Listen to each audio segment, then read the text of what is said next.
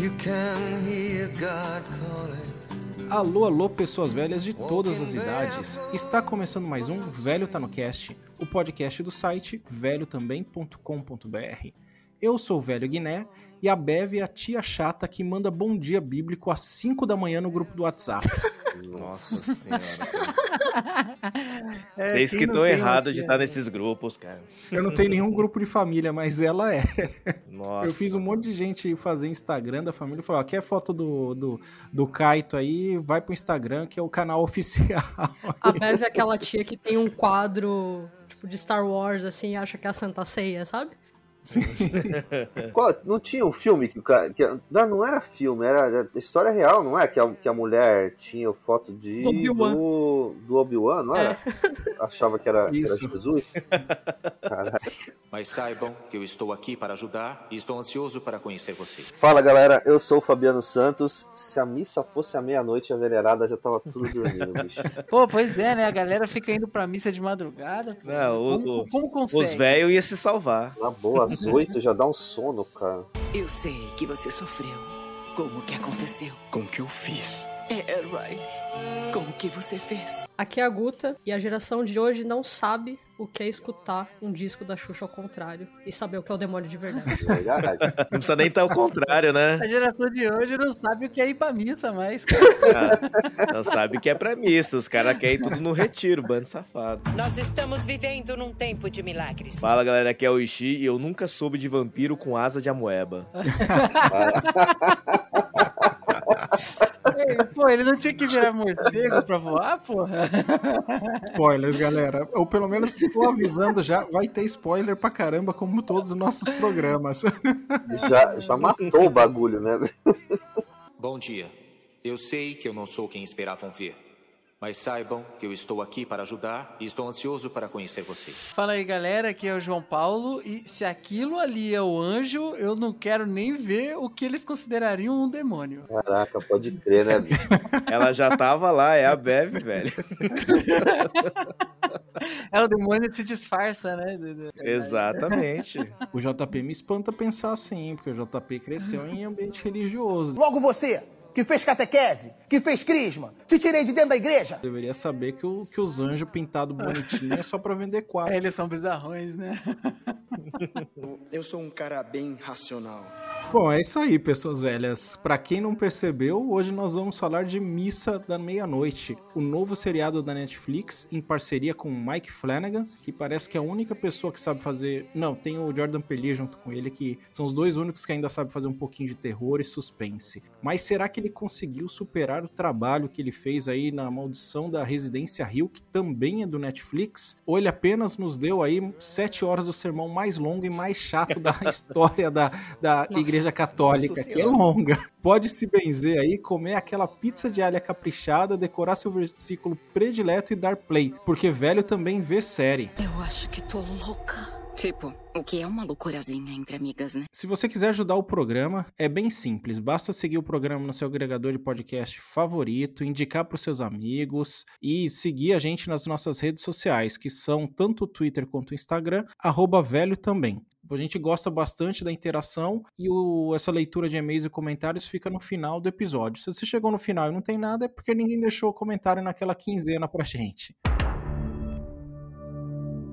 JP, não sei se você viu que eu tinha colocado um recadinho pra você. Você tem um seriado predileto? Cara, eu vi o recadinho assim. é, Eu tenho um seriado que eu gosto bastante, na verdade eu não assisto muito. E eu não sei se vocês considerariam um seriado. Eu considero, assim, que é Cosmos. Bom, É muito muito bom. bom. As duas temporadas, né? A, a Space Time Odyssey e o Mundos Possíveis lá, Possible Worlds. Eu sou extremamente fã, acho muito louco a construção de todos os episódios. é, Acho muito louco como eles conseguem esclarecer todos aqueles temas de uma forma que não fica, sabe, enjoativo, chato. Você fica curioso, você quer saber mais, assim. E tudo com uma montagem que eu acho muito louca, uma trilha sonora que eu acho muito louca. E, tipo, eu, toda vez que eu penso Cosmos, já vem aquela musiquinha da abertura na cabeça. Então, assim, é um legado, né, do, do Carl Sagan, que o Neil deGrasse Tyson, ele, cara, o cara tá puxando com maestria. Eu espero que siga pra mais temporadas. Acho que demorou uns oito anos pra sair a segunda, né? É, é a minha preferida. de- Acontece muito muito nesse mundo da física, né? A dimensão de espaço-tempo deles lá é diferente. Então, assim, para quem curte curiosidades científicas de qualquer, de qualquer tema, porque eles abordam de tudo um pouco, né? Eu recomendo aí Infinito Cosmos para todo mundo assistir. Eu já também não consegue deixar de se trapacear, né? Porque, assim, era só pra dizer o nome da série, que é a tradição aqui, tipo, pra galera saber, e ele ainda não tinha falado pros ouvintes qual a série predileta dele, mas ele já fez o review. Valeu, JP. Fica a dica aí, galera. E fica mais uma aí pra quem não quiser ver, ver tudo. Ah, é bom demais. Procura só o episódio que fala sobre abelhas, cara, porque É, é, eu acho que é o coisa, segundo assim, episódio da segunda temporada. Sensacional, bicho. É, é absurdo de bom. Assim. Nesse episódio aqui, vocês vão descobrir que os caras vão dizer que são ateu, mas aí a religião dos caras é essa. O nosso Deus é Carl Sagan. Amém. É o nosso Messias. É, tô vendo tudo já, cara. Essa galerinha? Sagan que estás no céu. Ele é o meu quadro do corredor. Viu? Tá tudo linkado. Eu- a gente não se perde na pauta, a gente sempre acha o caminho. Obrigado, Guta. E falando em achar o caminho, Viu? a gente vai falar aqui, né? Como já falamos, caindo na pauta, missa de meia-noite.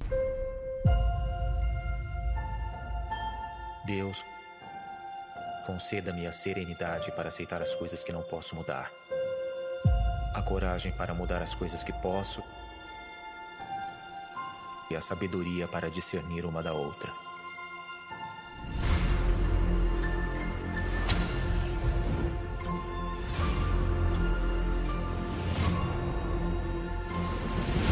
Se Crockett não fosse um lugar para morar, mas um lugar para sobreviver esperando a ajuda chegar.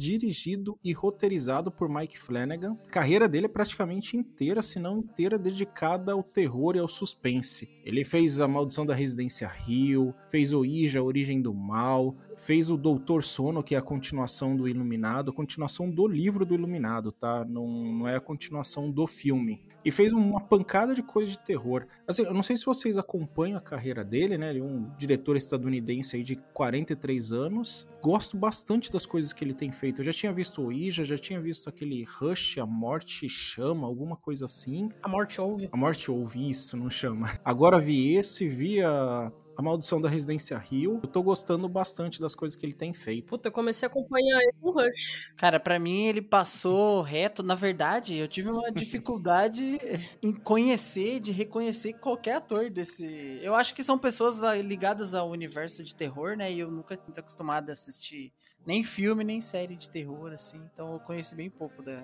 da galera e do, do diretor. Então, JP, os- o diretor ele já tem feito vários trabalhos desde terror, mas os atores, cara, é tudo truta desse diretor. Ele é igual o James Gunn aí, o Tarantino, ele tem uma galerinha de confiança e tá sempre levando os caras. A Kate Siegel é casada com ele. É, e fez o roteiro do filme que você menos gosta dele, o, o Rush. lá, ela fez junto com ele.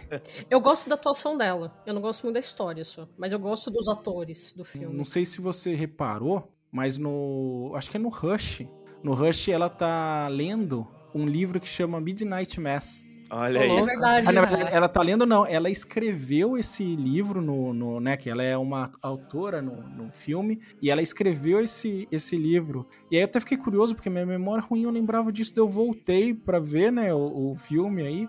E não só ela escreveu, como tem um trecho que mostra ela escrevendo e é o roteiro dessa série. Tipo, Olha já aí. tem a parte do, do acidente de trânsito e tudo mais. Mensagem cara subliminar, cara. Caraca, eu vou ter que assistir de novo agora. É, linguagem. Vai ter É. que assistir de novo, porque o cara disse que o Midnight Mass era o trabalho da vida dele.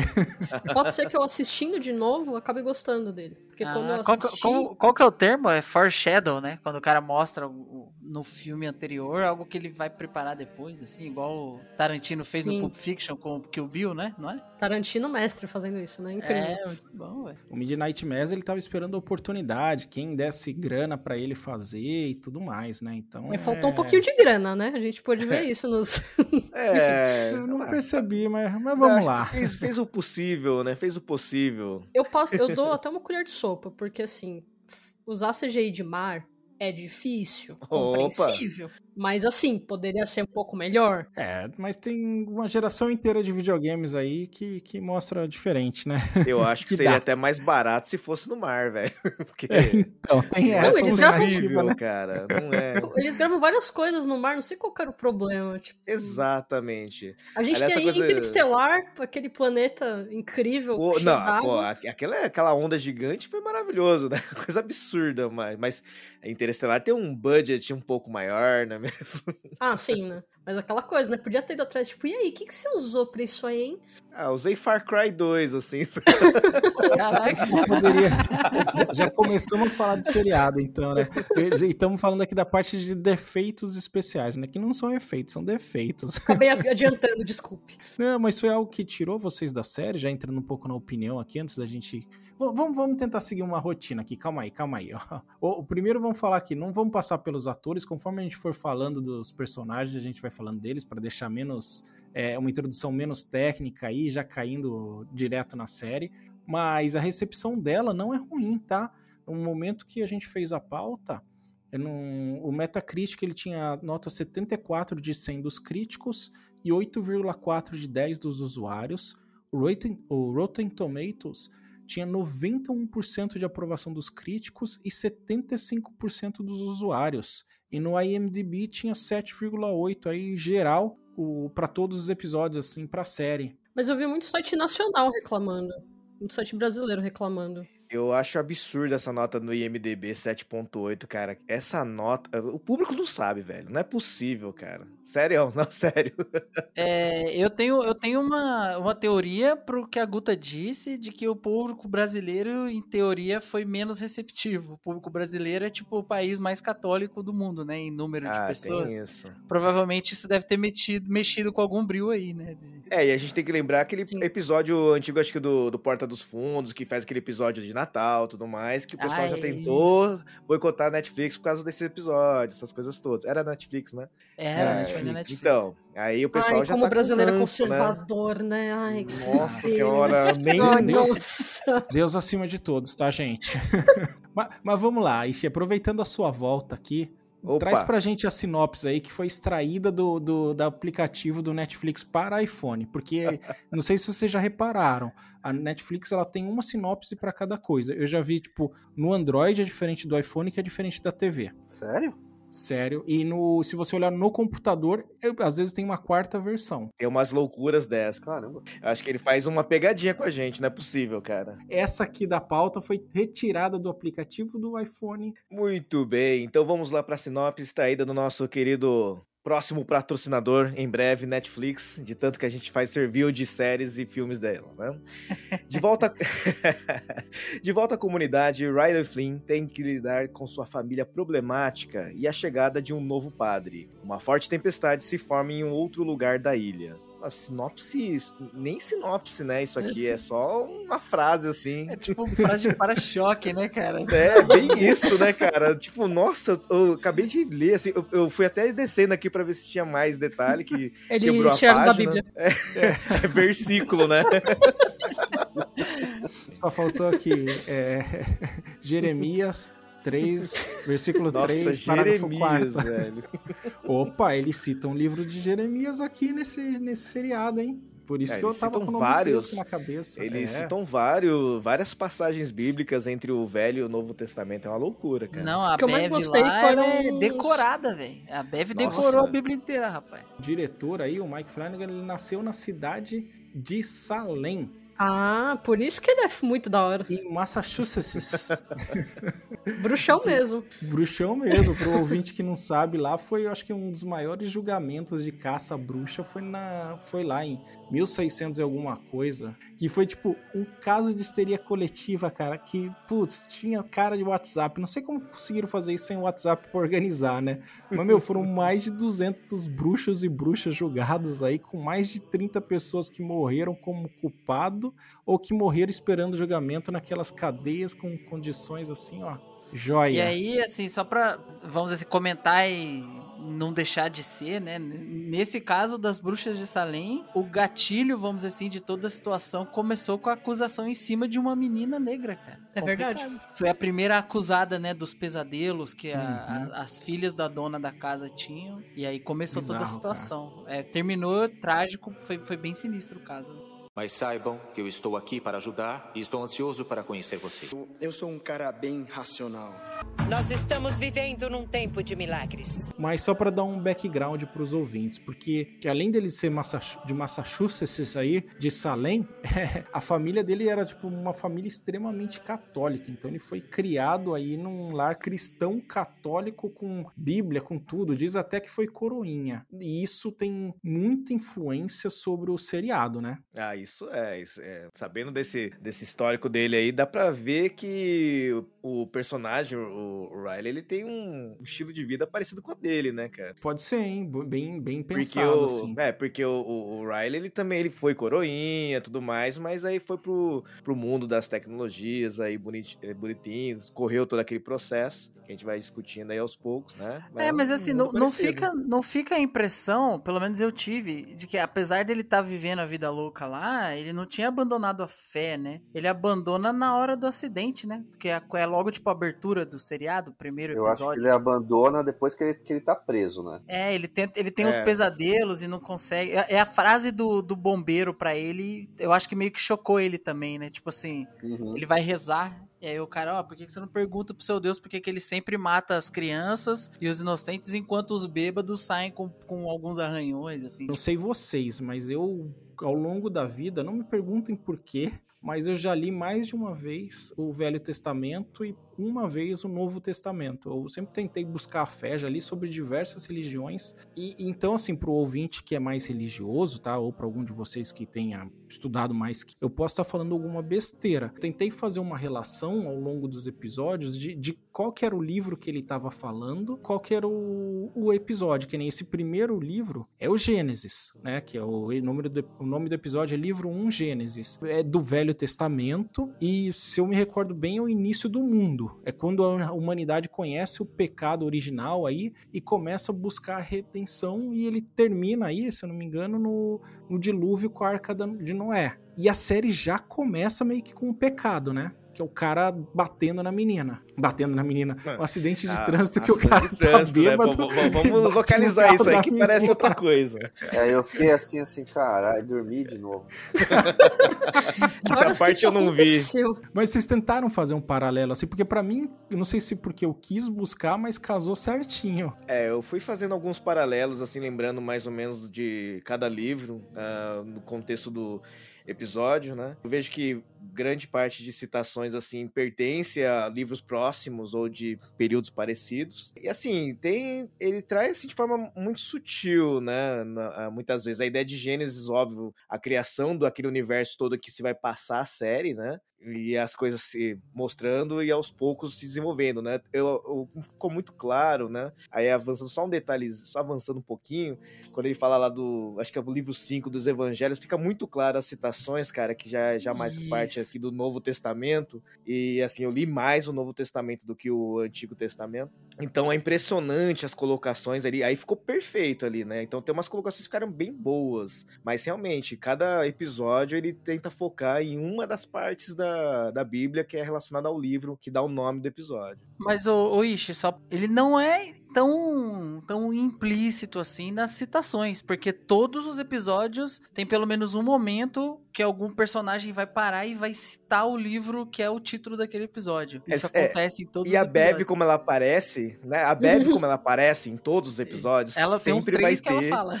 Ela, ela fala uns cinco, ela faz um combo. Ela faz assim, não sei o que, não sei o que, não sei o que. Aí depois, ah, versículo tal, não sei o que. Meu, é impressionante, cara. Eu acho que no episódio sexto, cara, ela fica tão chata, tão chata, tão chata, cara, que olha. O que, que vocês acharam da atuação dela? Ela é a Bev, né? Que é a Beata aí. Ela é interpretada pela Samantha Sloyan. Eu gostei bastante. Acho que ela é a melhor personagem. É, ela é a personagem que mais convence em atuação, cara. Ela é figurinha carimbada, né? Do diretor também, pelo que eu vi no, no cast aqui, né? É, ela também tá em vários filmes dele, né? E é só que assim, ela é muito boa. Aliás, o elenco inteiro da série eu achei espetacular. Não sei o que vocês acharam aí. É, eu achei assim, altos e baixos.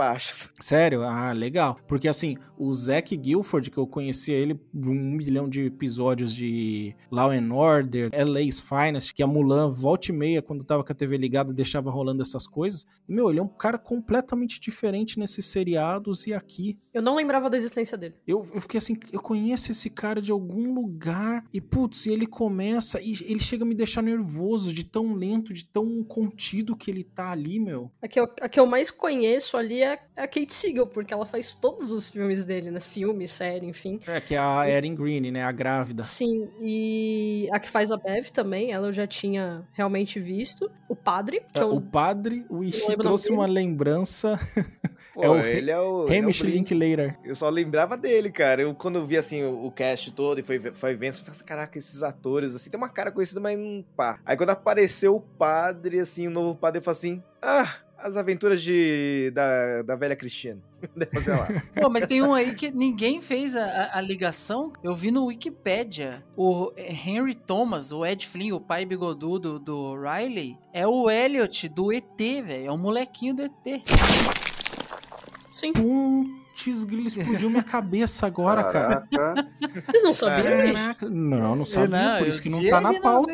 A cara dele é idêntica ainda. assim. Não, agora que falou, minha cabeça explodiu. E aí eu tô lembrando dele na Residência Rio. Meu Deus do céu, cara. É, Caraca. 100%. E, e eu fiquei assim perdido com esse Hamish Linklater aí, o Padre Paul, né, que é o do Forever Young, porque eu olhei no, IMDb e falei, cara, nada daqui me lembra ele, mas ele tem a cara de paspalho e tá indo bem aqui. Aí eu- quando o Ishii falou, meu, ele é o irmão da Christine, eu, nossa, não acredito, porque era uma sensação de desconforto com ele e com a Annabeth Guiche aí, que faz a doutora Sarah Gunning, Gunning aí, que ela é por quê? Porque ela é uma Sigourney Weaver genérica, tipo, você olha Exato, assim, ó, exatamente. eu falei, meu, coisa, cara. E ela é uma que eu achei que foi muito mal. Das pessoas que não foram prejudicadas pelo péssimo trabalho de maquiagem pra envelhecer, ela eu achei que foi muito, muito mal. Ah, eu, é assim, pra mim eu também não gostei do. Você acabou curtindo porque você conhece o ator, o, o Riley Flynn, assim, eu, eu achei o cara muito inexpressivo. E ele dura pouco, né? É, na- no seriado também vai só até metade, assim, é, o cara não, sei lá, eu não, eu não sentia, tipo, quando ele tinha um contraponto com a Erin, por exemplo, eu sentia mais presença dela do que dele, por exemplo. Ele é meio cenas, assim. apagado, né, cara? A É, presença dele é exato. meio apagada. Ele, ele veio com uma ideia assim, meio Eu achava que protagonista, ele era porque se girava. protagonista. É, exatamente, protagonista e tal, e ele super apagado. Às vezes tinha hora que eu nem lembrava que ele tava na série, assim, cara. Eu tive a impressão de que a série perdeu muito tempo com ele. Mas eu acho que não é pra ele ser o protagonista mesmo, assim. Eu acho que a intenção deles é, tipo, é só ele realmente apresentar, ele ser o velho e ela ser o novo, sabe? Se você for colocar em questão os nomes dos episódios, vamos dizer dessa forma. Porque ele dura. A melhor cena dele, pra falar a verdade, são duas. É quando eles estão conversando no sofá sobre a questão de após a morte, que eles têm um. Um super diálogo bacana, assim. E a hora que ele vai pro barco com ela, no pôr do sol. Ah, eu também gostava das cenas dele com o padre no, no AA que eles Putz, fizeram. eram umas assim. reuniões bem bacana, né? Alguns diálogos ali eram Pô, legais. se tivesse sempre É. umas reuniões francas assim de ah, acho que tinha muita gente que não ia beber, não, viu? Nossa, Que ia verdade. acabar parando. Pois é. Mas pra mim, assim, os melhores que eu, que eu acho que foram, assim, as estrelinhas na testa, assim, de atuação é o padre e a Bev, de Ah, longe, sim. assim, os Não, dois. a Erin eu gostei demais, assim, também, viu? E, e para quem viu a Maldição da Residência Rio, cara, são dois personagens distintos, assim, a Bev lá e aqui, a Erin lá e aqui. É sensacional a atuação das meninas, assim, a bichinha chora, viu? Trazendo um paralelo, mas acho que só o Diogo vai provavelmente entender, porque ele assistiu a Maldição da Residência Rio. A que faz a mãe da doutora, quando ela vai ficando jovem e tudo mais, né? A atriz que faz ela jovem, na verdade, ela faz a, série inteira, né? Só eles só dão uma envelhecida nela. Ela faz a Maldição da Residência Rio também. Ela é a dona da residência antes deles irem morar. tipo, que é um dos espíritos que aparece na casa. Não sei se você reparou isso. Sim, é que é a mulher que começa toda a palhaçada com a, com a mãe, né? Isso mesmo, ela É, mesma. não, eu reparei, só que apesar dela estar de cabelo curto anos 60, e trabalha muito bem aqui e lá, né? Eu E- gostei da atuação dela na série. Eu acho que pra mim foi uma das melhores. É, o que eu acho que ela foi prejudicada, e aqui falando pra galera, é que assim, tem nesse primeiro episódio que você é apresentado pro mundo deles ali, né? O, o Riley, ele tá bêbado, bate num carro e não na mulher, né? Só que daí ele tem um baita de um carrão, bate num fuqueta, a mulher do fuqueta vai, voa pela janela, perde metade da cabeça e ainda tentam reanimar, né? Que, que, que bombeiro é aquele que vê a mulher com metade da cabeça, cérebro pra fora e tenta reanimar? Mas Não, ok. Não, não, não, cara. mas Tem uns furos desses detalhes assim na série que é impressionante, velho. Mas vamos comentando. E aí ele vai pra cadeia, fica quatro anos, sai por bom comportamento, deve tá dado- ter dado meia dúzia de cesta básica, né? Deve ser uma, um, o sistema judiciário brasileiro. E aí, quando ele chega na cidade que encontra o pai e a mãe, eu falei, não, cara, não é possível. Por que, que esse povo tá maquiado assim? O que, que tem? que será que vai, né? E, e porque você percebe que as únicas pessoas realmente um pouquinho mais velhas na ilha é maquiagem, cara. Que tem três velhos só na ilha. Eu tava conversando com o JP, que é um defeito pra mim também grande. Que é a mãe da doutora Sigourney Weaver genérica e os pais do Riley. É, mas no, no episódio final aparece bastante velhote lá, tipo os figurantes. Ah, mas que daí é os que não iam pra missa, né? É, É, porque se você exato. for ver, a, já a maioria, a maioria não ia pra missa, né? Só que o padre começou a trazer esse incentivo por conta do milagre dele.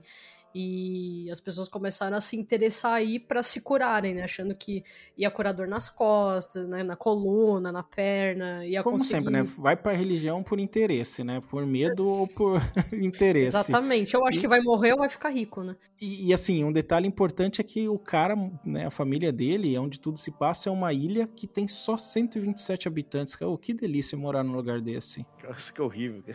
Que é Só isso, fof- cara? Não. Só fofoca, né? Não, não, não. Um, um ponto aí que tem que ser colocado é, porra, velho, numa ilha com 127 habitantes, nenhum cara ter a, ter a coragem de passar um esmalte nas paredes da casa, porque todas as casas estão ferradas, tão Ué. zoadas, tão feias.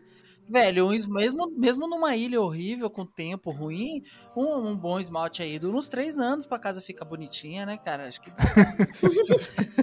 Pô, mas os caras. Não, mas pelo amor de Deus. Os caras moram numa ilha, os caras moram na ilha, à beira da água, cara. Os caras não fazem nenhum tratamento náutico nas pinturas, velho. Que isso, velho? Tudo errado. A ilha tá falida, a ilha tá falida, pô. A ilha tá falida, por que, que eles estão lá ainda, sabe? Os caras insistem em umas coisas, velho. É absurda, cara. Nossa, Não, não tem é uma louco. casa que salva ali, cara. Eu acho que a igreja é a casa melhorzinha que tem ali. É aquela parte nova. Se você for ver, a série na realidade é praticamente um live action de Resident Evil 4, né? Porque o único lugar decente é a igreja. Verdade. Pois é, né? É, eu acho que vocês estão muito acostumados com, com Riacho Doce Ah. e outras séries da Globo aí que, que mostra essas ilhas do interior, aban- ilha do interior, né? Que mostra essas ilhas pequenas no meio do nada aí, tudo chique, cara. Ah, não, não, mas, não cara, é Noronha, quando- cara. Você- quando- Cadê o Bruno Gagliasso quando a gente precisa dele pra reformar meia dúzia de casa aí e Meu. fazer um surubão? Você chega assim, o Ryan Flynn, ele chega mostra a cena da ilha, mano. Eu falo assim, nossa, não tem nenhuma possibilidade das coisas dar, série, dar certo aí, velho. É tudo cinza. Não tem cor, cara. A- Nas árvores a folha nem é verde, cara. Não tem É- nem é- árvore, nossa, não tem nem folha na árvore. árvore.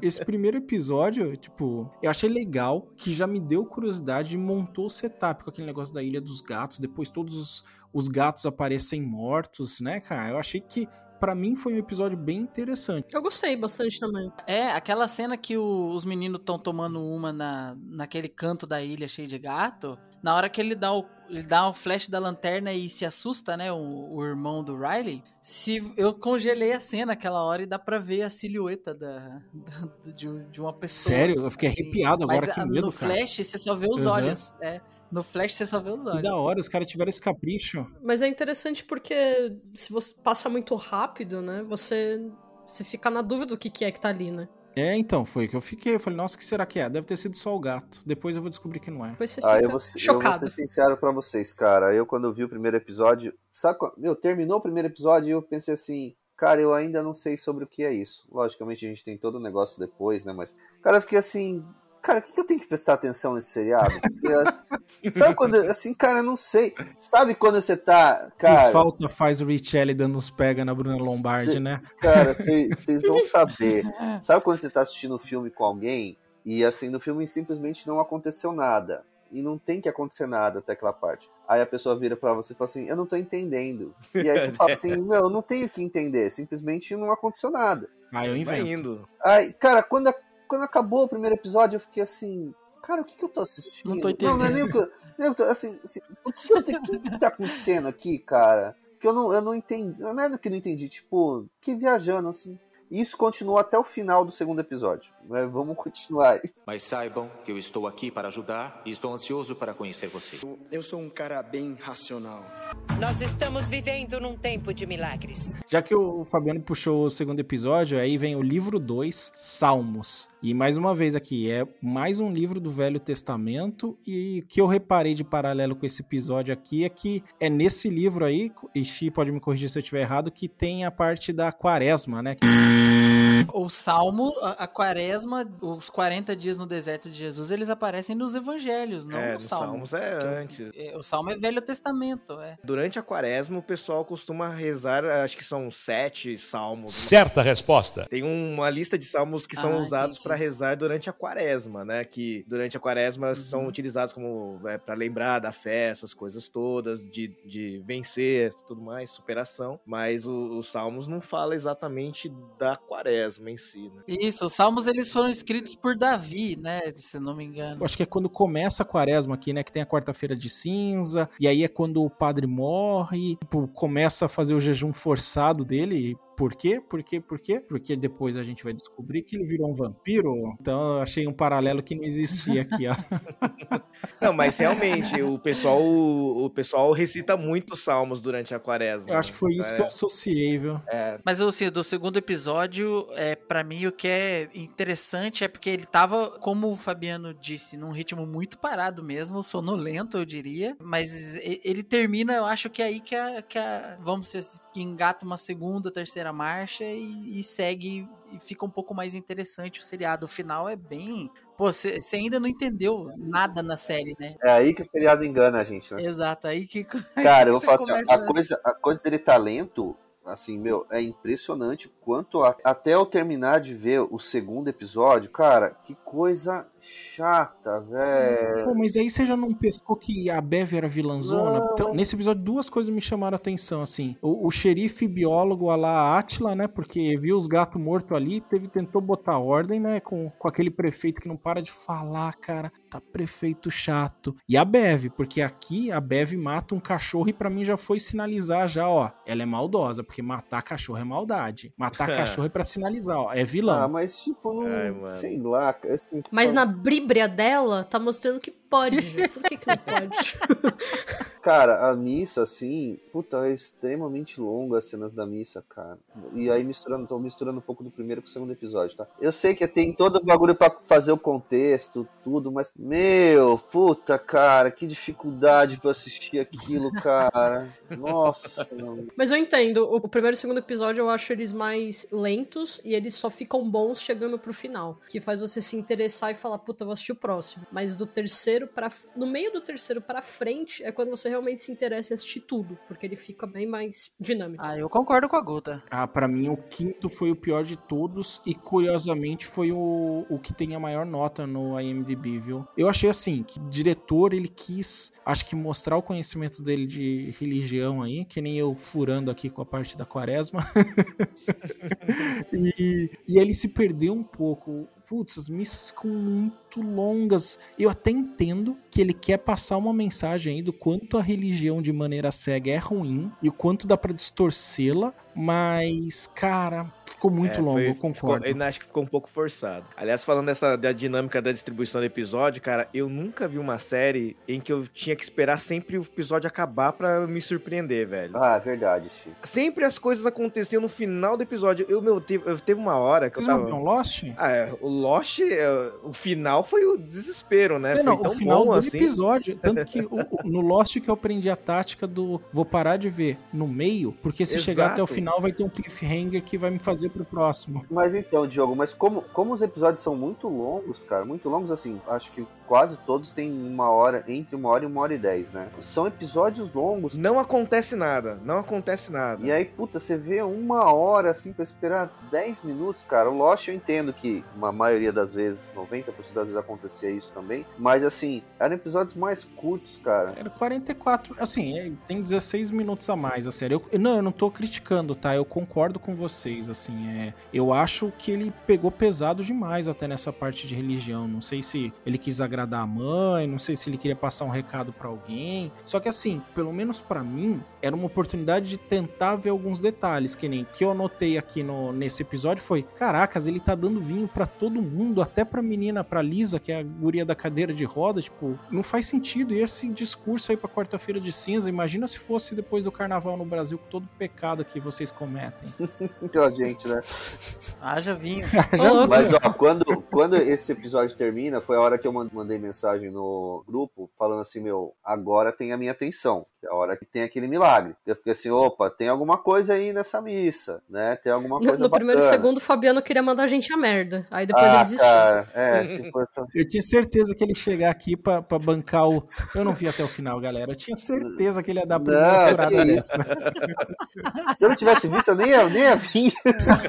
Mas assim, ó, as cenas de missa, pra mim, é, apesar do, de todo o arrastamento, teve um ou dois discursos ali do padre que eu achei que foram muito loucos, assim. E foi um momento que, que o ator brilhou, assim, pra mim. Ele, ele é muito Também. bom nisso, cara, na, na hora que ele tava fazendo as pregações dele ali e tal. E é- eu acho que, que a, a galera que vai em muita igreja, ou a pessoa que, que conviveu com esse ambiente, consegue traçar muitos paralelos com o mundo dela, assim, sabe? Tipo assim, o pastor ou o padre, eles fazem uma pregação e eles trazem um sentimento no coração das pessoas, e você via que ele tocava, né? Tipo, assim, você viu os pais do Flynn, o casal do prefeito, todos eles meio que sendo tocados pela palavra, mas você sabe, se você é próximo o suficiente, vamos supor, da administração, que lá na- na- nessa parte é- não é tão limpo assim que funciona, tem pessoas sujas, sabe? Esse tipo de coisa. É interessante essa, essa você ter essa visão desses dois lados. As cenas de missa tem uma coisa que é muito legal, que você percebe assim, né? Assim, episódio a episódio. Que o, o padre, né, no começo, ele faz um discurso muito acolhedor, né? De da milagre,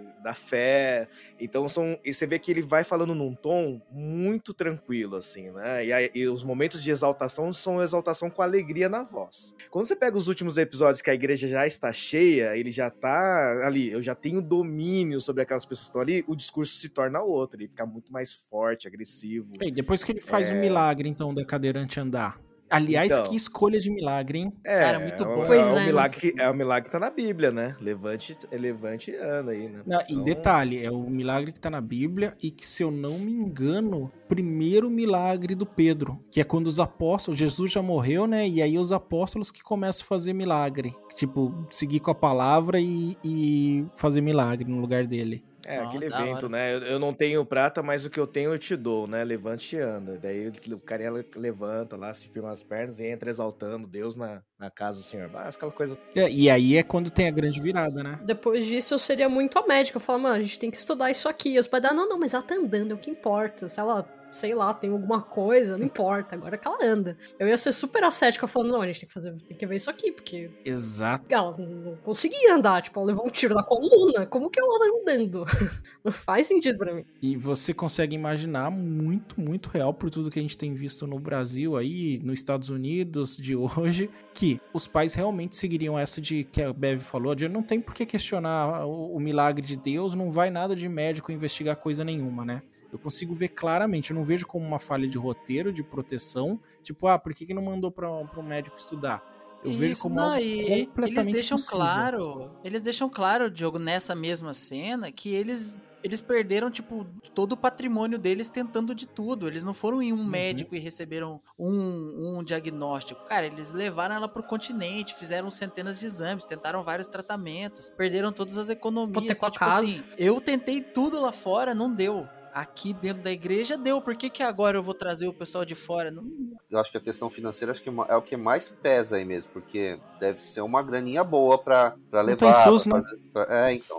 então, assim, deve ser uma graninha boa. E, ele, e, e é o que você falou. é, eles, eles falam que estavam vivendo de doação, dessas coisas, né? Então, assim, eles teriam que arrecadar mais dinheiro pra levar a filha que já tava andando. Então, assim, meu, não tem por que ir, né? Só tava andando, não precisa fazer mais nada. E, e aí puxa já pro terceiro episódio, né? Que é o livro 3, Provérbios. Tipo, Provérbios são uma coleção de histórias na Bíblia, né? Que é quando começa, tipo, o guia do cidadão de bem. O que, que faz parte do moral e bons Nossa. costumes. É o livro de cabeceira do brasileiro 17 aí, ó. É o Provérbios, né? Saca as frases lá, Minuto Sabedoria. É, é a vida da Ah, é Bev. verdade. Tem, um, tem, um, tem uma versão pocket da Bíblia, né? Que tem só salmos e provérbios, não tem? Que a galera deixa por aí. que a galera deixa por aí é ótimo, velho. Porque realmente, cara, você tá num canto assim, você vê aquele livrinho azulzinho, tá ligado? Que abre gaveta de hotel, tá lá. É.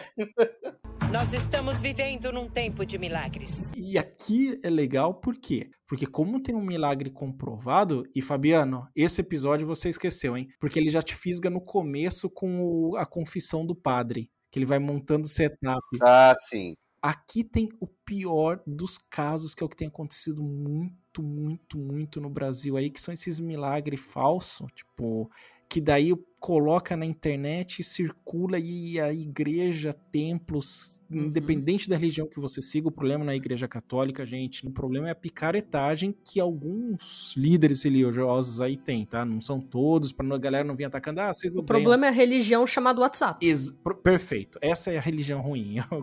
E, e o WhatsApp com o YouTube, né? Uhum. E aqui você vê isso claramente, porque como teve um milagre que todo mundo viu, meu, a Bev, ela cresce de um jeito, cara. Que raiva dessa mulher. Olha, aquela parte na igreja, na igreja não, na escola, que começa a ter educação religiosa com o, o xerife terrorista, cara.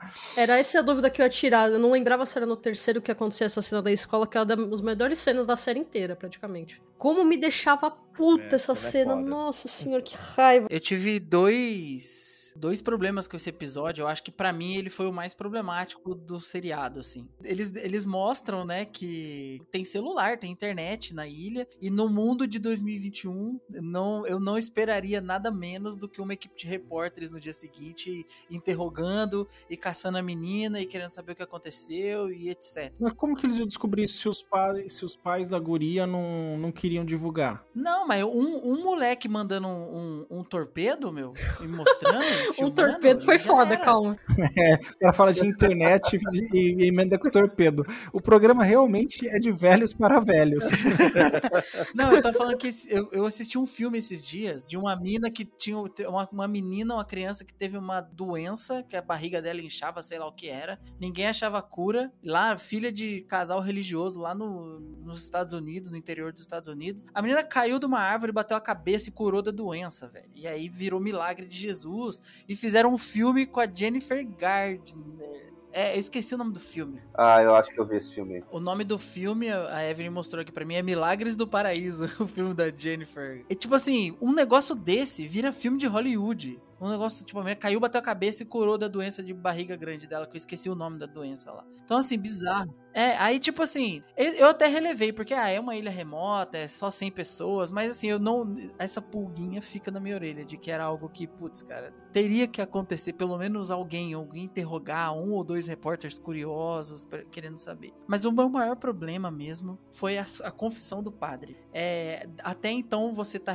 tá tendo algumas cenas com o- a tal criatura, né? Que ela aparece, dá uns sustos e você não sabe o que tá acontecendo. E o terceiro, ele re- revela tudo. Ele, ele entrega. No terceiro fica 100% claro tudo o que tá acontecendo no seriado. O, o, o padre novo é o padre velho. Até aí, desculpa te interromper, eu tava achando que era tipo a espera de um milagre, sabe? Com o Michael Clark lá e o Tom Hanks. Que o cara é o condenado e suga a maldade dos outros. Porque, pô, ele sugou a doença da sugou o tetraplegismo, sei lá como fala, Isso.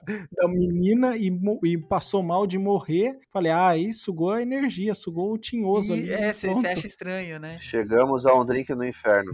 E teve uma outra questão, o, Diogo, até pra completar, que como você, como é revelado que o padre novo, na verdade, é o Monsenhor John lá, Monsenhor Pruitt rejuvenescido, você já atina que o povo da maquiagem feia vai rejuvenescer, tá ligado? Exatamente, Tipo assim, Nossa, sim. exatamente. E aí, ó, eu liguei, assim, é até uma coisa que eu mandei no, no grupo pro Ishi. Nessa hora, a gente interrompeu o seu ponto completamente, desculpa, cara. Depois você volta nele, tá? Mas assim, nessa hora eu já me liguei algumas coisas. Que a maquiagem feia tinha um motivo, as pessoas iam ficar jovens, que já tava muito desconfiado, né? Que não é possível que não tenha ator velho, mas a gente descobre que ele é vampiro, ou melhor, algo muito parecido com vampiro. E aí eu já pensei, putz, grilo, os- porque me chamou muita atenção ter vinho pra todo mundo, saca? Não, não, não é normal isso. em- em- é, Não tem, é pro padre ali que tá fazendo a, a celebração, Tá pra meia batizando, tá dúzia de batizando. gato, e olha lá. Cara, se tivesse vinho pra todo mundo, ia ter tanto sem teto em igreja.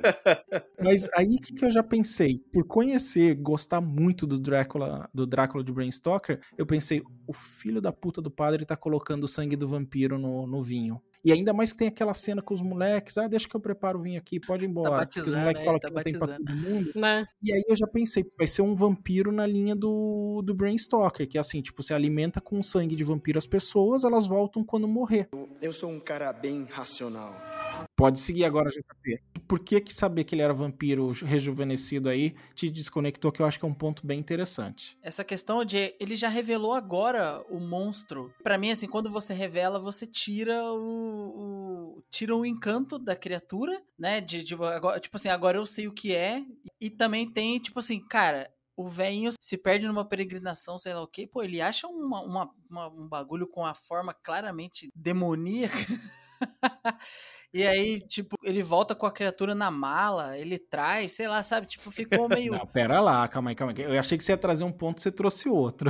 Qual, qual, qual que é? É, Depois a gente volta nesse, deixa de lado aí. O cara voltou a ser jovem e ninguém na ilha fez Ah, o link de que, meu, esse é o Monsenhor Pro, Pro, Blovski lá. Não consegue, né? E aí, o que eu até falei pro, pro JP, não sei o que vocês acham, é que basicamente tinham três velhos na ilha. O cara, pra mim, o Monsieur Prut lá deveria estar nos 80 anos e volta pra mim pra uns 30. O JP acha que ele volta pra uns 45.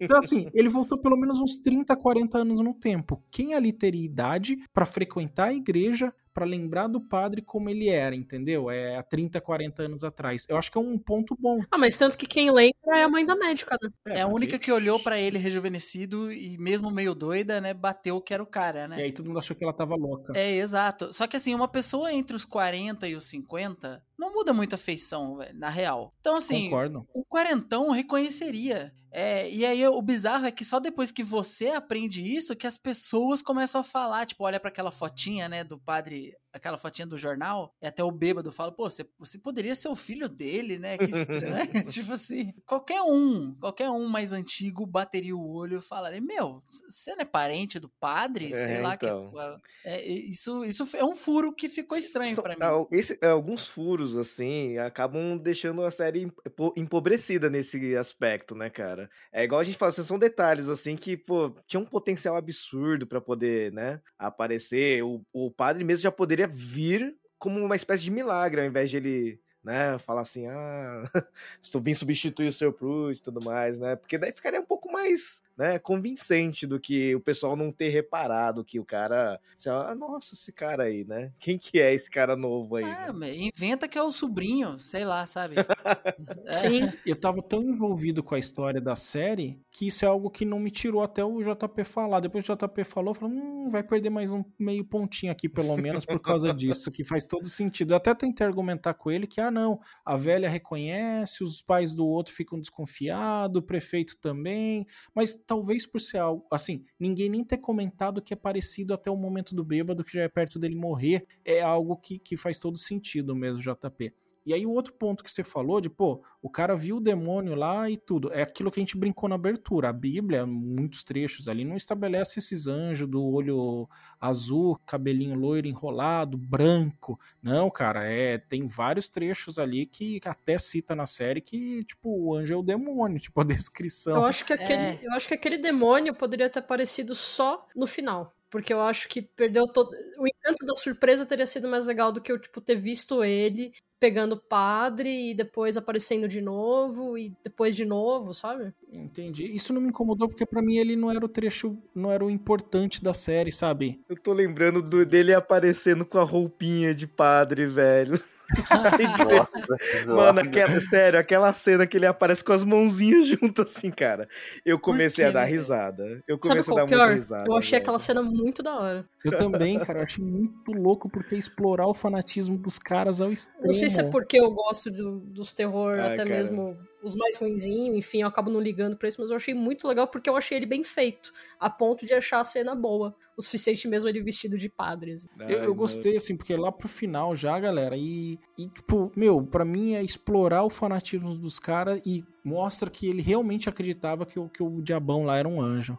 E Vocês sabem, tipo, os ouvintes também, que eu não gosto de jumpscare por jumpscare, sabe? Aquele susto, porque, ah, pegadinha do malandro. Mas acho que não, não teve, cara. Eu não- Então, isso que eu ia elogiar na série, e nesse episódio tem um susto que eu tomei, cara, que eu joguei e eu tava vendo no, no Playstation com o controle no colo, assim, sabe? Eu joguei o controle no chão, doeu até, cara, que eu pulei, que foi depois que tem o lance da escola, que aliás o muçulmano fala um sermão sobre o Corão ali, tipo, rebatendo a Bev, que é muito legal, cara, muito É legal. Deu até né? vontade de ler isso, eu não li Hum, ainda, cara. foda. Esse é um livro religioso que eu ainda não li. Mas aí ele tá dando o sermãozinho no filho dele lá, em frente a uma janela, uma cena normal, e do nada aparece o diabão, cara. Do Puta, eu nada. um susto nessa também. Cara, Então, isso cara, aí eu Jesus. voltei, eu voltei um pouquinho, parecia, parecia uma, uma menina, uma criança, e não, não ele, assim. Que isso, o rosto dele tá colado no vidro. velho. É, Mas saibam que eu estou aqui para ajudar e estou ansioso para conhecer vocês. Seguindo aqui pro próximo episódio, que é o livro das lamentações aí, que é uma coletânea de alguns poemas, não lembro quantos, também conhecido como livro de Jeremias, mais um do Velho Testamento, e que ele conta sobre a queda da cidade de Jerusalém. Não lembro se aqui também tá, acho que não tá, não tá, não é no Gênesis que tá Sodoma e Gomorra. E aí ele faz um paralelo aqui, né, que é quando a cidade também começa a retratar toda a decadência do que, que eles já passaram, que não tem perspectiva, que as pessoas têm que ir embora. Então o padre acaba aparecendo aí como uma salvação, né, com os milagres dele. E aliás, e calma aí, a Siri.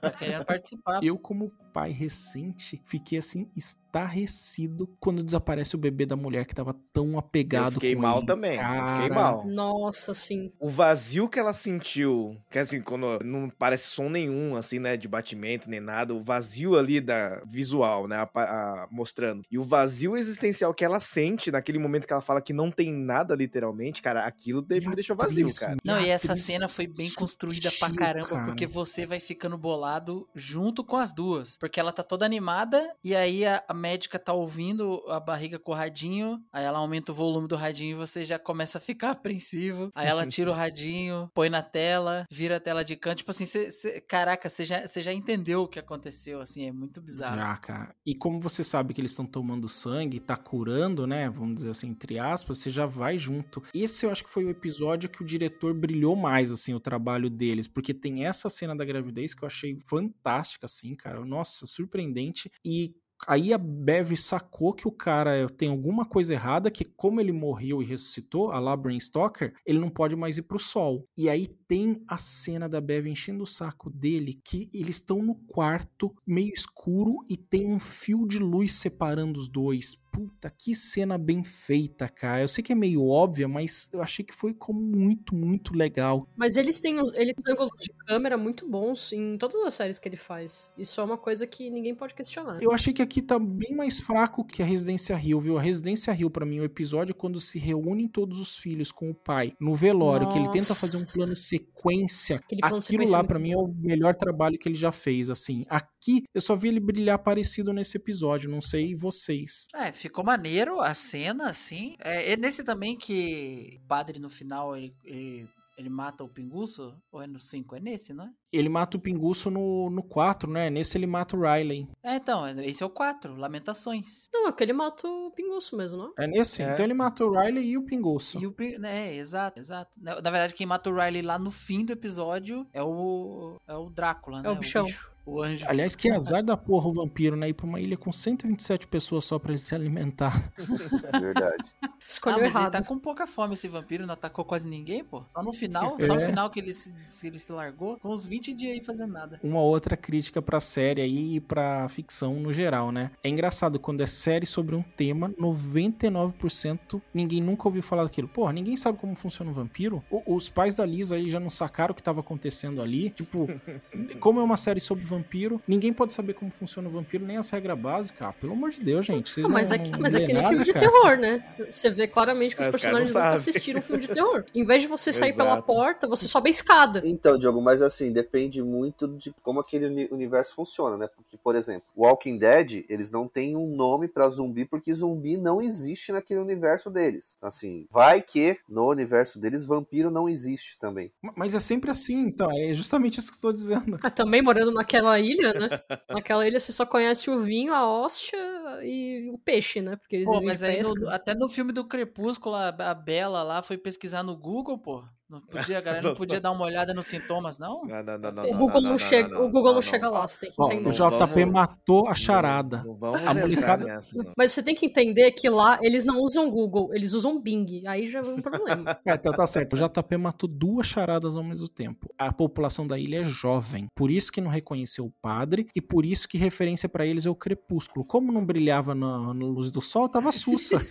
Nossa, cara, que terror, velho. E não jogava beisebol, né? que triste. Ó, e aqui ficou claro pra mim que o seriado era bem pessoal pro diretor, porque quando tem aquele debate longo aí que o Fabiano gostou entre a visão da morte de um ateu e a visão da morte de uma pessoa com alguma fé, eu falei, não, o cara tá fazendo algo pessoal que é pra agradar ele mesmo e quem mais ele agradar em paralelo tá no lucro. Eu gostei muito daquela cena, mas eu gosto Eu mais dele, dele falando do que dela. Tá, mas esse é o objetivo do diretor, né? Eu achei legal, como eu tinha, eu tinha falado no grupo, isso aí foi uma conversa que a gente teve aqui em casa há pouco tempo atrás. Então, na hora, na hora que eu vi, assim, puta, que, que bacana. Por isso que foi legal pra, pra, pra mim, assim, ver a, a cena, né? Eu gostei também de- dessa cena, assim, eu achei ela um pouco maçante e muito pessoal, mas como eu tenho gostado do trabalho do diretor, me agradou. E aqui também tem mais uma cena bacana que eu acho, que é realmente o, quando o bêbado morre nesse episódio. Mesmo que nem vocês falaram. Porque tem até o paralelo do bêbado lutando contra o instinto, querendo beber. Ele vai, tipo, buscar ajuda do padre pra não, não cair em tentação. E aí o padre tá lutando contra o instinto dele de não querer atacar ninguém já como vampiro. Putz, é muito legal. E o bêbado resiste o padre não. Achei bem bobinho, mas legal. Sim, e assim, é, é- é- no, no episódio anterior, né, ele recebeu a visita da menina e a cena da- do diálogo dos dois foi emocionante, assim, eu achei muito boa, cara. O bêbado com a Lisa, né? Exato, ela solta a emoção pra ele, fala que não gosta, que odiou ele a vida inteira, mas que, pô, agora ela tá andando, né? Não tem mais pra quê. Então ela vai perdoar ele. O cara, pô, ele já desaba. Muito, muito boa essa cena. E eu acho que foi o maior incentivo do personagem, né? Pra ter resistido à, à lata de cerveja e tudo mais. E sim, o paralelo é muito bom, cara. Ele resistiu, ele foi pro AA, né? E aí ele até conseguiu aí um pouco de empatia com o próprio Riley. Os, os dois se entenderam, era uma amizade maneira.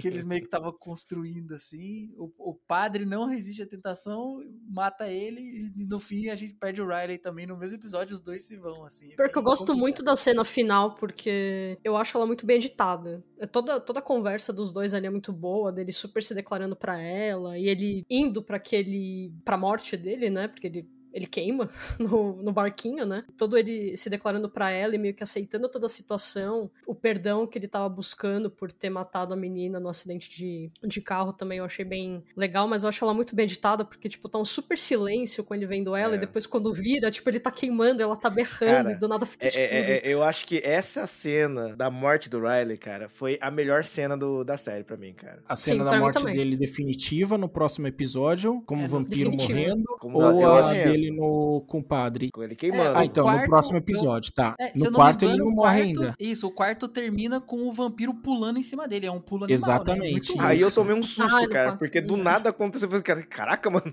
bichão rápido, velho.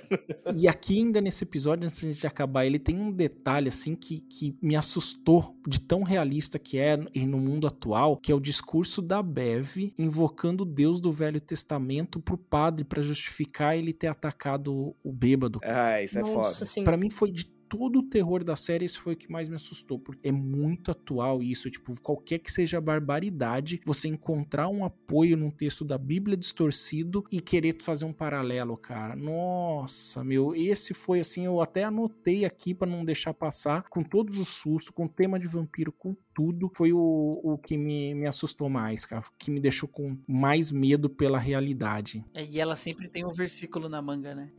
Tem sempre, cara, é o pior exato. tipo. Mas saibam que eu estou aqui para ajudar e estou ansioso para conhecer você. Eu sou um cara bem racional. Nós estamos vivendo num tempo de milagres. E aí, depois disso, a gente vem pro livro 5, né? O próximo episódio, o quinto episódio. A gente, tipo, a Bíblia, que nem Star Wars, tem o que é canônico e o que não é, né? Só ficaram quatro evangelhos no Novo Eh, Testamento, não foi? Isso. Mateus, Marcos, Lucas e João. Pelo amor de Deus, hein? Você foi, esses caras conhecem mesmo. Eu todo feliz que eu tinha lido. Eu quero, quero deixar aqui registrado que eu, eu conheço por já ter lido coisas, mas eu nunca li inteiro, porque nunca tive É, interesse muita coisa, suficiente né? de ler inteiro. Não, mas é maneiro. Mas eu gosto de coisas específicas pra conhecer, pra saber, pra falar sobre, mas não vou ler.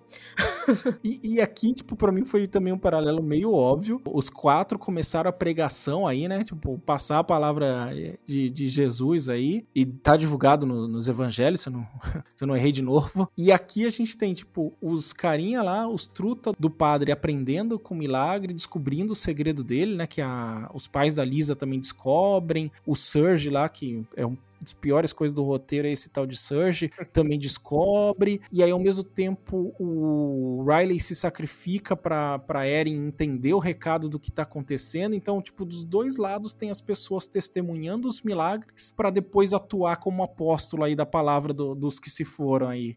Não, e eu, eu- como o Ishi colocou aí, além de, de ser muito louco, assim, é, a, a cena, é, o contexto da cena do sacrifício do Riley é uma sacada absurda do personagem, assim, você vê que, tipo assim, o cara tava cansado de lutar, né, contra, tipo, ele não conseguia mais dormir, ele, parou de beber, mas o cara nunca conseguiu se perdoar, nunca conseguiu nada, e aí ele, ele ele morre e você olha do ponto de vista dele com a menina, tipo, sorrindo finalmente, né? A, a- vítima dele tá com o rosto reconstruído, assim, sorrindo pra ele, sendo que ele dormiu por quatro anos olhando ela destruída na frente dele, assim. Enquanto a Eren tá vendo ele se incinerando, assim. Caraca, é muito bizarro, velho. A transição pra ela gritando é muito forte, cara. É, É. muito boa. Detalhe que ele podia ter sentado do outro lado, né? Porque ela teve que sentar na cinza dele pra levar o barco de volta, né? É que ele tava remando, né? O cara podia ser mais conveniente, né, velho? Pô, o cara queimando ali, mano. Caraca. E é legal, assim, porque ele, antes de, de- do amanhecer, né, ele conta a história toda pra ela. E é, obviamente, ela poderia, porra, esse cara tá ficando louco, tá? vo- Voltou pra bebida, sei lá, né? Tipo. Exato, e eu não entendi nada porque que ele foi pro fundo do mar, foi pro fundo do mar, foi pro, pro Exato. oceano falso ali. Eu fiquei tentando ligar isso. Ele falou que queria ir pro, pro meio do mar porque ele não podia fugir e falar sobre. Porque Uhum. ele tem aquela coisa de sempre fugir um pouco dos problemas. Não, nem de- é só fugir e falar sobre, ele não poderia fugir da luz ali. Também. É, o objetivo dele é, quando Era ela viu ele queimar. queimando, a história dele virou verdade absoluta pra ela. E aí, Sim. aí ela, porra, aí ele, esse cara tem razão. Era a prova do que era verdade, né? Exato. É, é muito boa essa cena, eu acho. Uma coisa que eu achei legal nessa, nessa cena é porque mostrou ele queimando muito rápido. Não foi o foco da cena ele, ter, ele tá queimando, sabe? Tanto que a gente viu os outros queimarem depois com mais detalhe. Ficou mais, você fica mais com aquela sensação do que ele fez Sim. e não dele estar se queimando, sabe? E depois a gente viu as pessoas sendo, sendo que- queimadas mesmo, né? Vocês viram que ele adota o discurso de céu dela na hora H? Tipo, É vou morrer verdade, aqui, sim. deixa eu pensar que eu vou pro seu céu e não pro meu que eu tinha pensado. Tipo, é aquela história, né? O cara é ateu até o avião tá caindo. Mas ela, ele ficou falando, é, ela apareceu Não, ela falando momento, mais ou menos do que ele fala falou, não o foi? céu dela. Não foi, não, cara, eu lembro que mostra ela falando, eu não sei se é na mesma cena, mas ela falando praticamente a mesma coisa que ele falou. As células morrem, bibibi, blá, do cérebro. Aí ela fala isso quando ela morre. É, Sim, quando ela se isso em transforma. outro Ah, quando ela morre? Lá no final. Mas eu concordo com o Fabiano, eu gosto dessa cena também por conta dele, dele não focar em mostrar ele queimando, mas mostrar toda, toda a redenção dele do pecado que ele cometeu pra poder se libertar e, enfim, e morrer na paz que ele queria, assim, né? Então eles não focarem nela, nele queimando naquele momento. Isso eu achei bem importante, até mesmo do, pro final, mas quando a gente chegar lá a gente fala sobre isso também. Eu gosto bastante também dessa cena, acho que eu já falei, né? Mais uma cena bem construída, tanto a parte de diálogos quanto a parte de, de direção mesmo, de fotografia, apesar dos pesares com, com, com o nosso mar bonito aí, né? Curiosamente é o episódio mais bem avaliado no IMDb aí, 8.8. Mas é um episódio que não acontece muita coisa, né? Não, é porque ele é meio que o episódio de virada, né, da, da série, né? O personagem principal, que até então a gente acredita que é o principal, morre.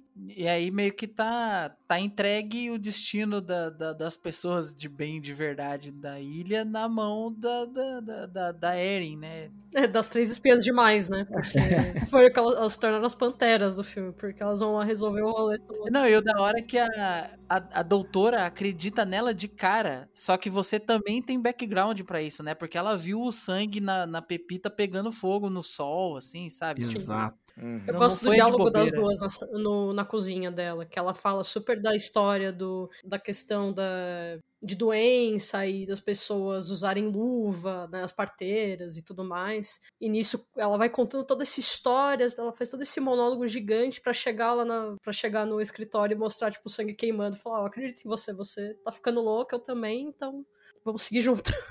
Esse, esse doutor que ela cita, ele foi colocado no manicômio. eh, A resistência toda que ele teve em relação a, a lavar as mãos, né? É porque a galera aristocrata, né, de, da, da medicina do, do século XIX se sentiu ultrajada de ter que ser obrigada a lavar as mãos. Tipo assim, quem esse cara pensa que é pra falar que eu tenho mão suja? Eu não tenho que lavar a mão. Eu Tá parecendo hoje em dia, né? Nossa, que coisa impressionante, né? Sem Tá brincadeira. E aí, assim, dia, né? pediam. Que louco. É, pediam os dados pra ele do porquê. Por que, que lavar a mão funciona? Ele não sabia dar, não tinha a teoria dos germes, né? A mulher explica. E aí ele foi pro manicômio mesmo. O cara morreu, Morreu morreu, no ostracismo. Eu achei, assim, é no próximo episódio isso, né? Que é no, no episódio livro 6, Ato dos Apóstolos. Que aí, pois isso é bem fácil, né? Que é depois que Jesus morre, que é o padre lá isoladão, o restante tem que passar a palavra dele adiante e é isso aí, né? O, o setup foi feito e aí tá a Eren que foi convencida da maneira mais genial a acreditar em vampiros. Que também tem esse ponto que a gente não falou no episódio anterior nenhum outro jeito eu acho que ela acreditaria, porque o vampiro aí não tem o dentinho, não vai ser daquele jeito que a gente conhece, então nada melhor do que pegar fogo. E tem o, o núcleo forte lá do, do, do gabinete do ódio do padre é, espalhando a palavra dele também, né? Mas eu achei esse texto dessa parte dos germes aí muito longo, cara. Ele dura tipo 4 ou 5 minutos. Eu fiquei assim, meu, pra que, que você tá falando isso? Mostra o sangue, todo mundo vai acreditar. Mas eu É, acho que é né? muito pra explicar a questão da loucura, assim, sabe? Porque ela fala, depois que ela termina de explicar, você fala, ah, você acha que eu tô ficando louca, né? Falando isso tudo pra você. Então ela tem que meio que explicar que es- talvez não seja tão loucura quanto parece. Mas ela não poderia ter falado assim: olha, eu sei do que você tá falando, deixa eu te mostrar um negócio aqui. Poder poderia, mas não teria o mesmo impacto, né? Ah, eu não sei, mas eu acho que assim é uma das poucas, das, das muitas coisinhas da série que poderia ser mais rápido e que realmente dá uma enrolada. Eu entendo que ah, é pra fazer uma coisa mais, mais elaborada, tudo, mas é, mas meu, Não, gente, o contrato é uma hora por episódio. Tem que ter, tem que ter linguiça pra colocar dentro aí. Tem que encher, entendeu? é pra encher muita linguiça mesmo, cara, porque putz, e essas partes dá sono, né? Eu também concordo com o Fabiano. Tinha alguns trechinhos que dava pra tirar. Esse discurso, pra mim, é um emblemático de que dava pra ter saído. E, e aqui começam a ter uns contrastes pra mim, assim, do drama que a série precisa e do talento de atuação. A Sigourney Weaver genérica aí com a Erin, tipo, meu, já com a Kate, né? O nome da atriz, já deu uma destoada pra mim, assim, do, do quanto uma é melhor atriz que a outra. E depois que a mãe do Riley aí tá com a Erin, meu Deus do céu, cara, é, é, é bizarra a atuação dela. Tipo, eu- a outra tá contando que o filho morreu, ela não acredita. tudo bem, tá em negação ali, mas a atriz para mim vai muito, muito mal. A mãe A do, atriz é bem do ruim. Riley. É feia a cena, né? É, e, tipo, dá uma destoada muito grande. Forçado, é a né? Kristen Lehman. Meu, ela não consegue pegar a emoção de que o filho morreu, nem passar que não tá acreditando que o cara morreu. Putz, ficou muito, muito ruim. É, é- é discrepante a atuação ali de um com o outro pra mim. É, dá a impressão que ela tá querendo rir, assim, eu sei lá, cara, pra mim ficava, tipo, essa mulher tá passando mal na hora de fazer a cena e tá lembrando de alguma Tem piada. dois momentos muito ruins dela. Aí e depois no discurso dela contra a, Be contra a Bev lá. Que ela chacoalha tanto a cabeça que eu falei, não, vai cair a cabeça dessa mulher, cara. Vai cair a cabeça dessa mulher. E aí ela corta o pescoço. Eu falei, então é isso, ela tava laceando o pescoço. Mas assim, pra mim esses são os, eh, os- apesar de do final, do pelo menos no final da Eren, do pessoal do bem ter sido condizente, assim, pra mim é onde os meus pontos negativos eh, que eu tive com a série aparecem mais. Também é junto com o episódio 3, né, que tem esses, esses problemas que eu já citei, assim. O, o morcego já revelado, né, eu acho que é, no- é nesse episódio, é no sétimo, né, que ele aparece na, na missa para todo mundo. Mas assim, até esse momento, ele não fez praticamente nada na ilha e as mortes que, que foram do morcego, an- tipo, anteriores, né? Na verdade é só uma, que é daquele vendedor de drogas. Ficou meio esquecido. e aí, pra não falar que esqueceram, tem uma. A mãe dele aparece pra dar esporro no, no, no delegado. Só que, tipo assim. Meu, não fede carniça o corpo naquela ilha? Pô, um, um corpo podre vai cheirar. tá numa casa abandonada, né? Toda É, zoada mas- aquela casa. E o cara ficou se alimentando dele por bastante tempo. A, a parada do cheiro, ele já mostra até no. Acho que no- quando tem os gatos, né? Que não, não tem muito cheiro, né? Tem uma parada assim, porque não tem sangue. Porque não tem sangue, pode crer, verdade. Tipo assim, começou, começou a transparecer que aquele morcego, ele, ele era meio nada com nada, assim. Ele é só pra justificar o vampirismo na população. Mas ele ele não precisava ter ido pra ilha, saca? Sei Mas lá. é que assim, o cara achou ele. Ele precisava sair do lugar que ele tava ali. Ele deve ter feito um acordo com o padre. Ó, me tira daqui que não dá pra esperar mais 200 anos aparecer um cara perdido pra mim. o cara realmente acreditou que ele era um anjo, caiu nessa pira e, é, e o morcego ali, o demonião, ele era um ser racional. Então, pra ele, tá beleza, vamos transformar todo mundo que, que der em vampiro aqui e abra... E também, um detalhe, em nenhum momento eles falam que é vampiro, certo? Isso, é só anjo. Sim. É só anjo. Então, a gente não sabe se era vampiro mesmo. Tipo, que, que nem o Fabiano falou, "Ah, a mitologia aí pode não existir vampiro. E pode ser que não seja mesmo. Um anjo, não acho que fosse, mas. mas o- na cabeça deles ali, do padre e dele, ele não deveria se ver como um vampiro. Não, sim, mas é assim, eu acho que na, na minha cabeça ele, ele, ele teve pouca participação. Então, beleza, eu entendi que ele fez um acordo pra poder sair do, do- da prisão dele e conseguir liberdade, conseguir. Só que aí, quando ele chegou na ilha, né, ele ficou atuando com simplesmente no instinto de comer dele, né? E de vez em quando levava o sangue pro padre. Me pareceu subutilizado, sabe? Sei lá, além de ter perdido o mistério do monstro, ficou subutilizado, ficou pobre. É, é, é é uma escolha do diretor, mas eu achei meio. Pô, podia ter dado mais part- alguma coisa pra esse, pra esse bicho fazer. Ou então ele que é o líder, por exemplo, da parada toda e não a Bev e o padre, sabe? Sei lá, uma, não sei. Me- meio que me deixou um pouco. A expectativa tava um pouco acima no, em relação à criatura, e aí a criatura não foi tão legal assim, sabe? Tipo, Entendo. É, o- esse episódio tem dois pontos também de, de falha, assim, que, que eu não gostei muito, que me pareceu um atalho de roteiro. Primeiro, o delegado lá, quando a Sigourney Weaver genérica vai atrás do, dele, que ele conta toda a história de vida dele. Pô, se você queria mostrar a história de vida dele, mostrasse durante a série, em algum momento, não ele um monólogo de sete minutos desinteressante, né? Que mais uma vez dava pra ter poupado a gente Uhum. disso. Não, e outra, não tem relevância pra história. Relevância, ah, cara, eu fui perseguido no 11 de setembro, por isso que eu vim parar aqui, acabou. Foi pra dizer assim, tipo, pra parecer honesto, entendeu? Não tem só que ser honesto, tem que parecer honesto por causa do preconceito. Só que assim, mostra a história dele em outro momento, tipo, como Uhum. o diálogo só ficou cansativo pra mim. E aí o ponto final, que esse episódio pra mim me desapontou um pouco o roteiro, é que aquele surge, meu, Surge, sei lá o nome dele, do nada ele vira o faz tudo da cidade que toma conta da luz, da telefonia, dos barcos, e aí o cara vai, estraga todos os barcos pra ninguém poder sair da ilha e não tinha uma porra de um pescador que dorme no barco, não tinha ninguém olhando, ninguém sai de uma. Tipo, muito bizarro isso. O cara desabilita a ilha inteira e tá beleza, do nada ele. Ok. É, com a chave de fenda, né? Ele vai de- desligando É. tudo. Tá convenientemente. E o cara ainda usa o número 4 como letra A. Então, mas, Fabiano, deve ter um motivo pra isso. Eu anotei aqui, procurei no Google e não achei. Por que, cara? Alguém me explica. Tem vários momentos que eles trocam letras assim, tipo, do Fa- falta cartaz, letra, do né, anúncio. no- Exato, falta não é só o A com O número, né? Falta letra na caixinha. Ninguém faz à toa as coisas, diretor e roteirista. Tem um motivo que a gente não sacou ainda. Então, JP, assim, até o faltar letra eu achei que era. Mas tem algumas cenas que Sim, aparece um textão, assim, escrito com, com tudo normal, cara. E aí eu fiquei assim, caraca, que ele trocou essas letras, essas letras A pelo, pelo 4, meu. E acho que não Cara, lembro se ele troca o I um também. aí, é. Você preocupado com isso, com esse recurso aí, Fabiano, eu preocupado com o delegado ter um 38, cara. Na terra da pistola, o cara tinha um 38, ele merecia morrer, cara. Ele merecia morrer. Eu achei a atuação dele bem ruinzinha, assim, sabe? Porque ele é um ator bom. O delegado? É, não, não curti Eu achei, muito, não. que não, eu achei que era o papel. Tipo, eu gosto da cena. Eu só gosto da cena dele em dois momentos. Quando ele tá falando com o filho dele e quando ele tá na escola. Só. Porque depois das vezes que ele aparece, então, tipo, ah, só tô aqui, vivendo, tentando viver, enfim. Só pra falar que tem um delegado aqui. Ah, Mas ele na cena do- dos gatos lá, que ele tá ban- bancando o biólogo, eu também acho ele bem convincente. Tipo, o desespero dele de que, caracas, meu, tá acontecendo um negócio Ai. sério. Ah, achei- eu não acho convincente, não. Vê a cena, ele tá com a luva, ele fala assim, não, cuidado, não chegue muito perto, pode ser contagioso. Ele tira a luva e segura as luvas com as mãos, assim, sabe? tipo, pô, ele tava mexendo nos gatos, velho.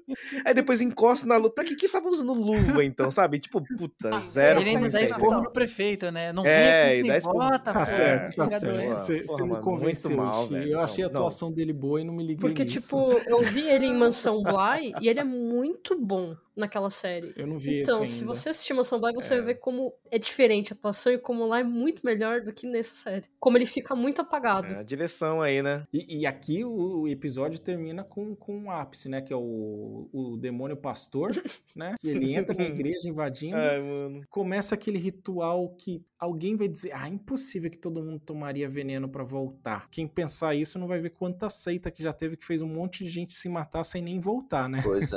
É, John verdade. É, tá aí. Uma, uma, uma informação meio. Talvez não agregue muito, mas só mas vou tentar resumir basicamente. Até como dica, tem um documentário da Netflix que mostra sobre o caso de uma família indiana que foi encontrada enforcada dentro de casa. E era um pique nesse tipo, de que o, o filho, que era o mais novo, mas que virou meio que o chefe da família, achava que estava sendo tomado pelo pai e que ele dava passava informações do que eles deviam fazer e que eles tinham que fazer todo aquele sacrifício, mas que ele voltaria para resgatar eles e eles não morrerem. E no final eles morreram, né? 11 pessoas da casa enforcadas dentro de casa. Então, assim, Não, tem vários. Tem vários. aí. O Tintones, lembra? O pastor Tintones? É, do- também. do- Como que era o nome dele? Chico Nísio. Os portais de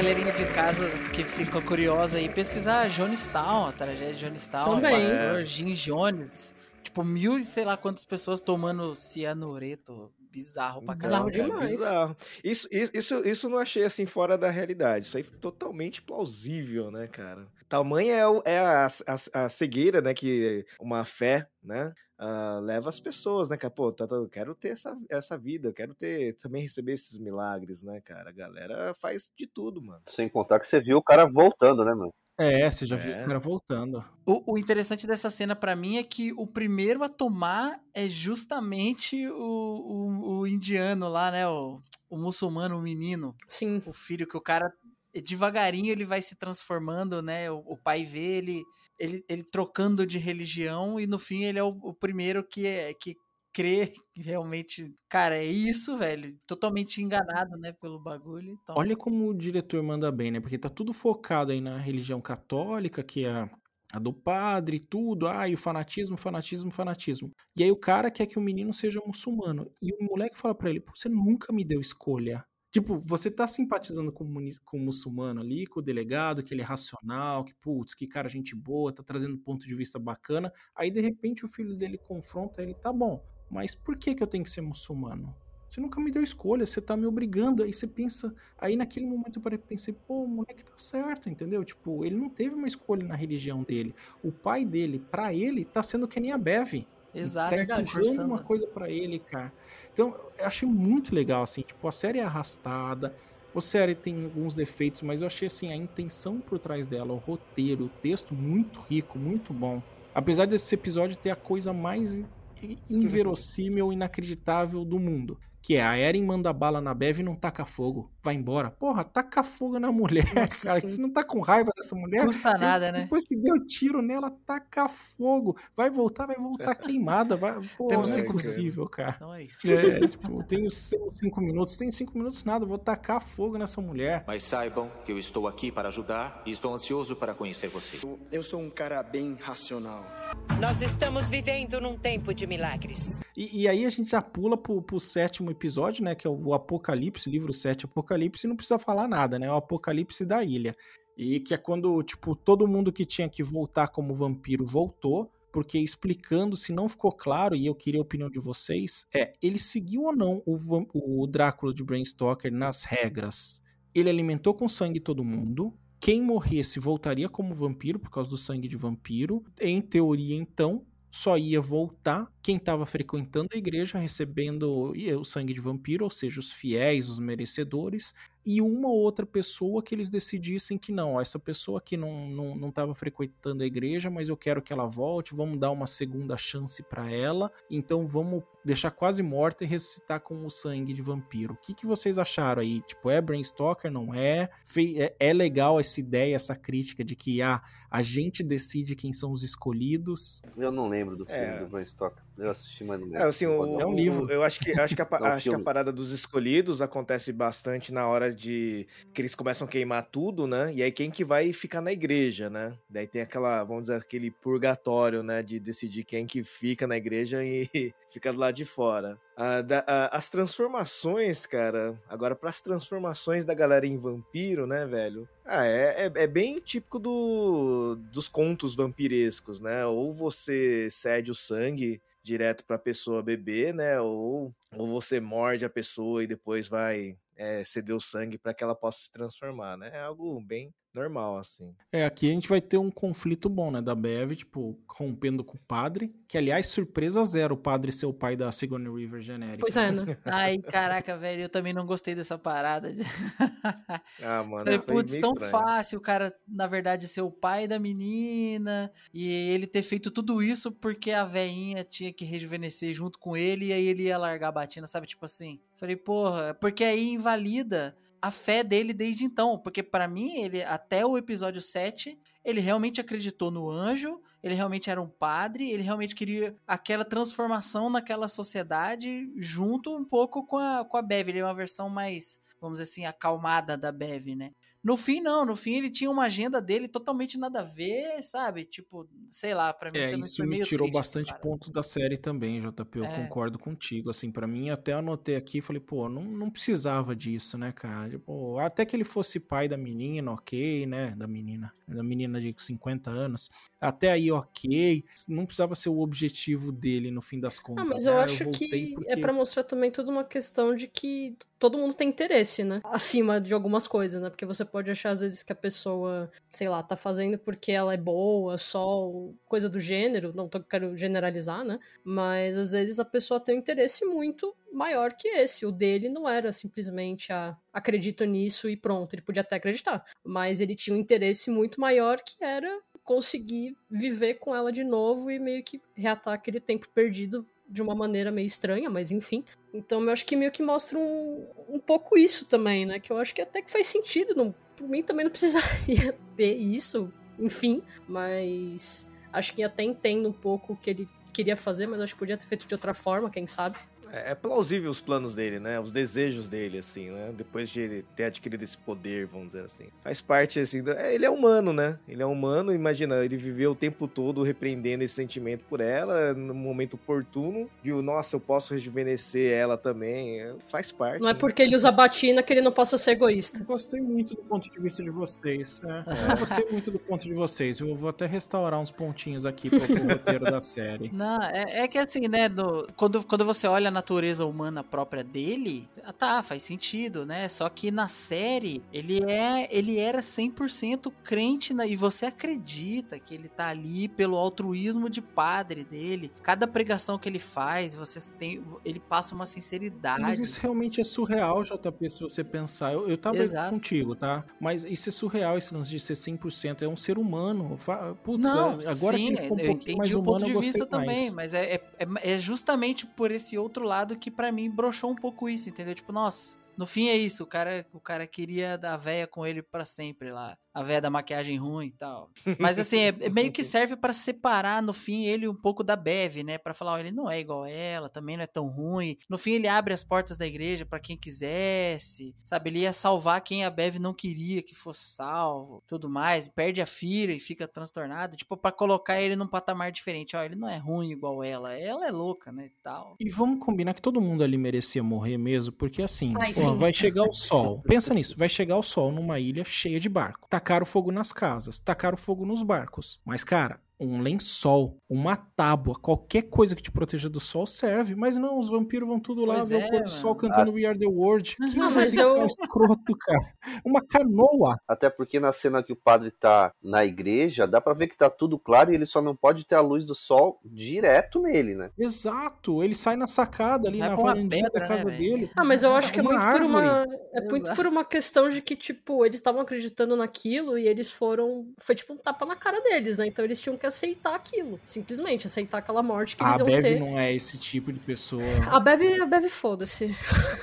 ela Ela tenta se enterrar na areia, né? Nossa, ela tentou se enterrar, ela é doida. Não, mas ela, ela a gente tentou não se conta. enterrar quando o sol tava aparecendo. Faz antes, vai atrás de uma canoa. A canoa que os meninos pegaram tinha outra do lado ali. Era só virar a canoa, beleza, um abraço. Amanhã eu tô de volta, começo a arrumar um barco ali, uma jangada, qualquer coisa. A natureza dela era muito mais é, assim, né? Tipo, Sim. viu que os barcos pegaram fogo, meu, cada um por si, se virem aí, eu tô indo na minha. Onde está o seu Deus agora? É. Ai, a, a Bev não ia fazer aquilo, cara. Ela não ia se juntar pra cantar We Are The World ali na beira da praia esperando a produção. não. Parecia fim de ano de novela da Globo. E isso aí, nenhum de vocês salva esse ponto. Uma, uma amiga minha reclam- reclamou bastante dessa parte da música, assim. Não vi problema. Na verdade, eu acho que não fica ruim. Não tinha necessidade também, mas eu acho que fica Faz interessante. sentido, os caras estavam num transe religioso ali ferrado. Então eu acho legal a cena como ela, ela funciona, assim, eles ali cantando, beleza, e todas as coisas acontecendo. Eu acho legal que quando nasce o sol e eles começam a pegar fogo, tipo, não mostra eles pegando fogo, mas mostra, tipo, um silêncio, porque tá super alto, a música do nada acabou. porque todo mundo morreu. Todo mundo não, salvou o casal de menininho ali. É que o problema pra mim naquela cena é aquele mar mal feito, com CGI de... Ai, ó, O problema pra mim é o vampiro quase transando com a Eren ali e ela cutucando a- as asas dele e ele tá Ai, beleza. mano. Só que ele já tinha Asa. estabelecido isso quando ele tá comendo que ele não se importa. Tanto que a menina tá dando tiro nele, ele continua comendo até que taca fogo e é quando ele foge. Mano. Mas essa da asa ali, cara, e furando a asa dele, eu, ah, Não, é assim, é muito engraçado, né? Porque ela vai furando a asa e o cara olha, ele olha assim, ela assim, não, não, não, continua aí, continua aí. Ela puxa assim com a cabecinha dele assim, continua aí. Ela vai rasgando, e, a, e aí a, a textura, velho, que eu falei, é a amoeba. Sabe quando você faz aquela bolha de amoeba? É igual, cara. Eu olhei assim e falei assim, nossa, mas essa faquinha de cozinha aí cortando essa asa. E aí, assim, ela corta de um lado. Aí tem uma outra cena que ela para assim do outro. Ou seja, o cara, o bicho tá tão louco ali que nem viu ela trocando a mão, assim, a faca de mão, pra cortar outra asa assim também. Cara, assim, gente. Não, e aquele Não, tanto não, de não. furo lá, eu fiquei surpreso dele conseguir levantar voo, né? Não era nem pra Eu ia falar a mesma coisa. Pois é, como, falar- né? Eu ia falar a mesma- como é que o cara conseguiu voar depois, né, meu? Mesmo É. daquele jeito desengonçado lá, não Eu- era pra ter subido nem Eu acho que jeito. o Mike Flanagan nunca empinou pipa furada, velho. É, não, nunca empinou Nunca pipa. pegou uma pipa ali que arrasou rasgou, pô. Não sobe daquele jeito nem Eu ferrando, também cara. achei, assim, graficamente muito feio ou mal feito o jeito que o vampiro chupa o sangue, né? Ele fica mastigando o pescoço, assim, sei lá. Sei É, lá, isso, eu- isso eu achei ruimzinho. Eu já encarei que foi uma intenção sexual ali, que pode ver é como se ele estivesse transando, sabe, com, com a pessoa ali. Tipo, ele entra em Não é êxtase. tipo sugar e. É, pode pra mim ele fica bem totalmente irracional ali. Ali é o momento que eu vejo o diabão virando um, um animal. Porque quando ele tá na casa sugando o sangue do- de alguém que eu não lembro nesse momento, que a menina dá os tiros nele, ele, não tá, ele ainda faz assim, tipo, com a mão, tipo, ah, vai pra lá, tipo, xi, xi, xi. Pra mim ele fica em êxtase ali mesmo. Tanto que ela vai furando a asa de amoeba dele numa boa. Cara, eu, eu abstraindo que ele seja uma figura assim, tipo um vampiro, a série é. Passa. Mas aí a dúvida: precisava mostrar que o vampirão morreu? É, a menina, né? Precisava ter é- deixado é a claro que ele morreu, pô. Deixa É. o suspense. Ah, não, cara, se terminasse com essa possibilidade, eu ia ficar. Eu ia tirar mais meio ponto, assim, cara.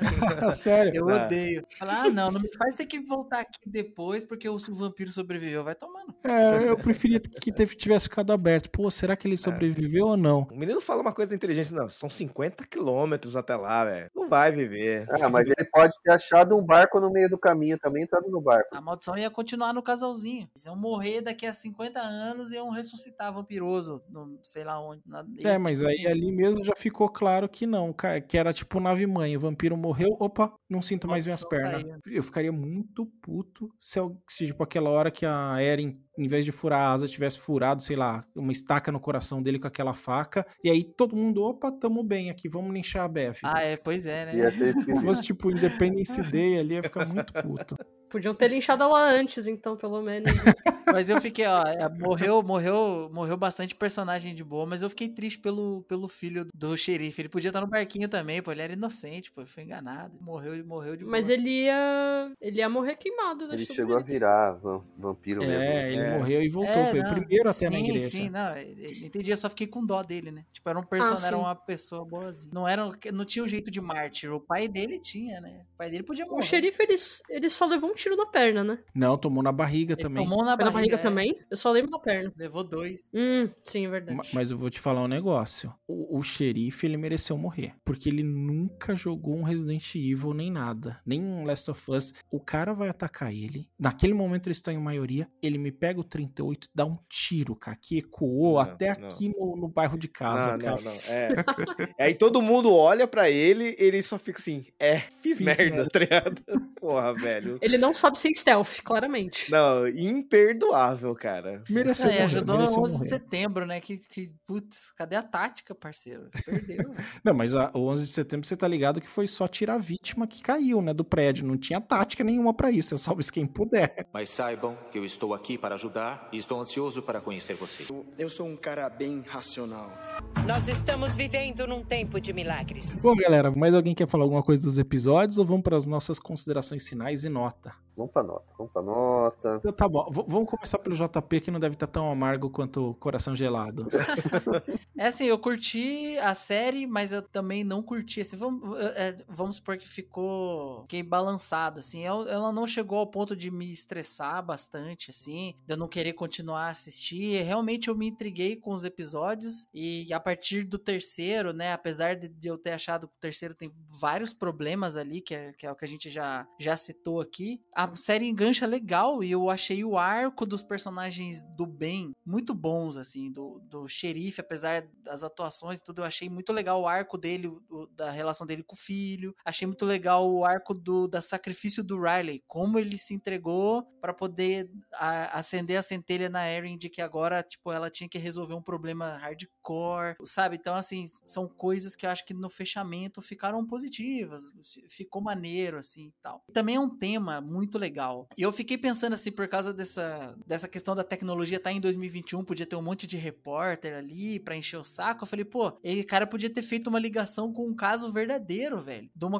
de uma colônia que desapareceu no século XV, XVI, lá nos Estados Unidos. Até hoje é mistério que aparece nesses History Channel. Chama Roanoke. Tipo, a- de- deixaram uma colônia inteira lá com sei lá quantas mil pessoas. Voltaram três anos depois, não tinha mais ninguém. Tava tudo vazio. Tipo, podia ser essa colônia, saca? Tipo, a história da colônia. Tem, eu, eu fiquei viajando nessas paradas, assim. E isso me ajudou a, a me posicionar com a série. Então acho que nesse ponto ela foi legal. Porém, eu também acho que ela tem muitos pontos negativos muito sinistros, assim, tipo, a maquiagem que a gente já falou que tá completamente merda, tá muito mal feita, assim. Um pouquinho mais de dinheiro aí na, na- nos efeitos, sabe? Pra, pra dando deixar- dinheiro pro Inominável fazer aquelas merdas de sabe? O furo da aparência do padre ninguém ter percebido, o morcego. Tipo assim, o morcego ele, ele aparece pros meninos e não faz nada. Ele aparece na, na, na janela do xerife e não faz nada. Ele sobe na casa da Eren e na casa da doutora. Ele aparece pra doutora e depois fica dando, andando na casa da Eren.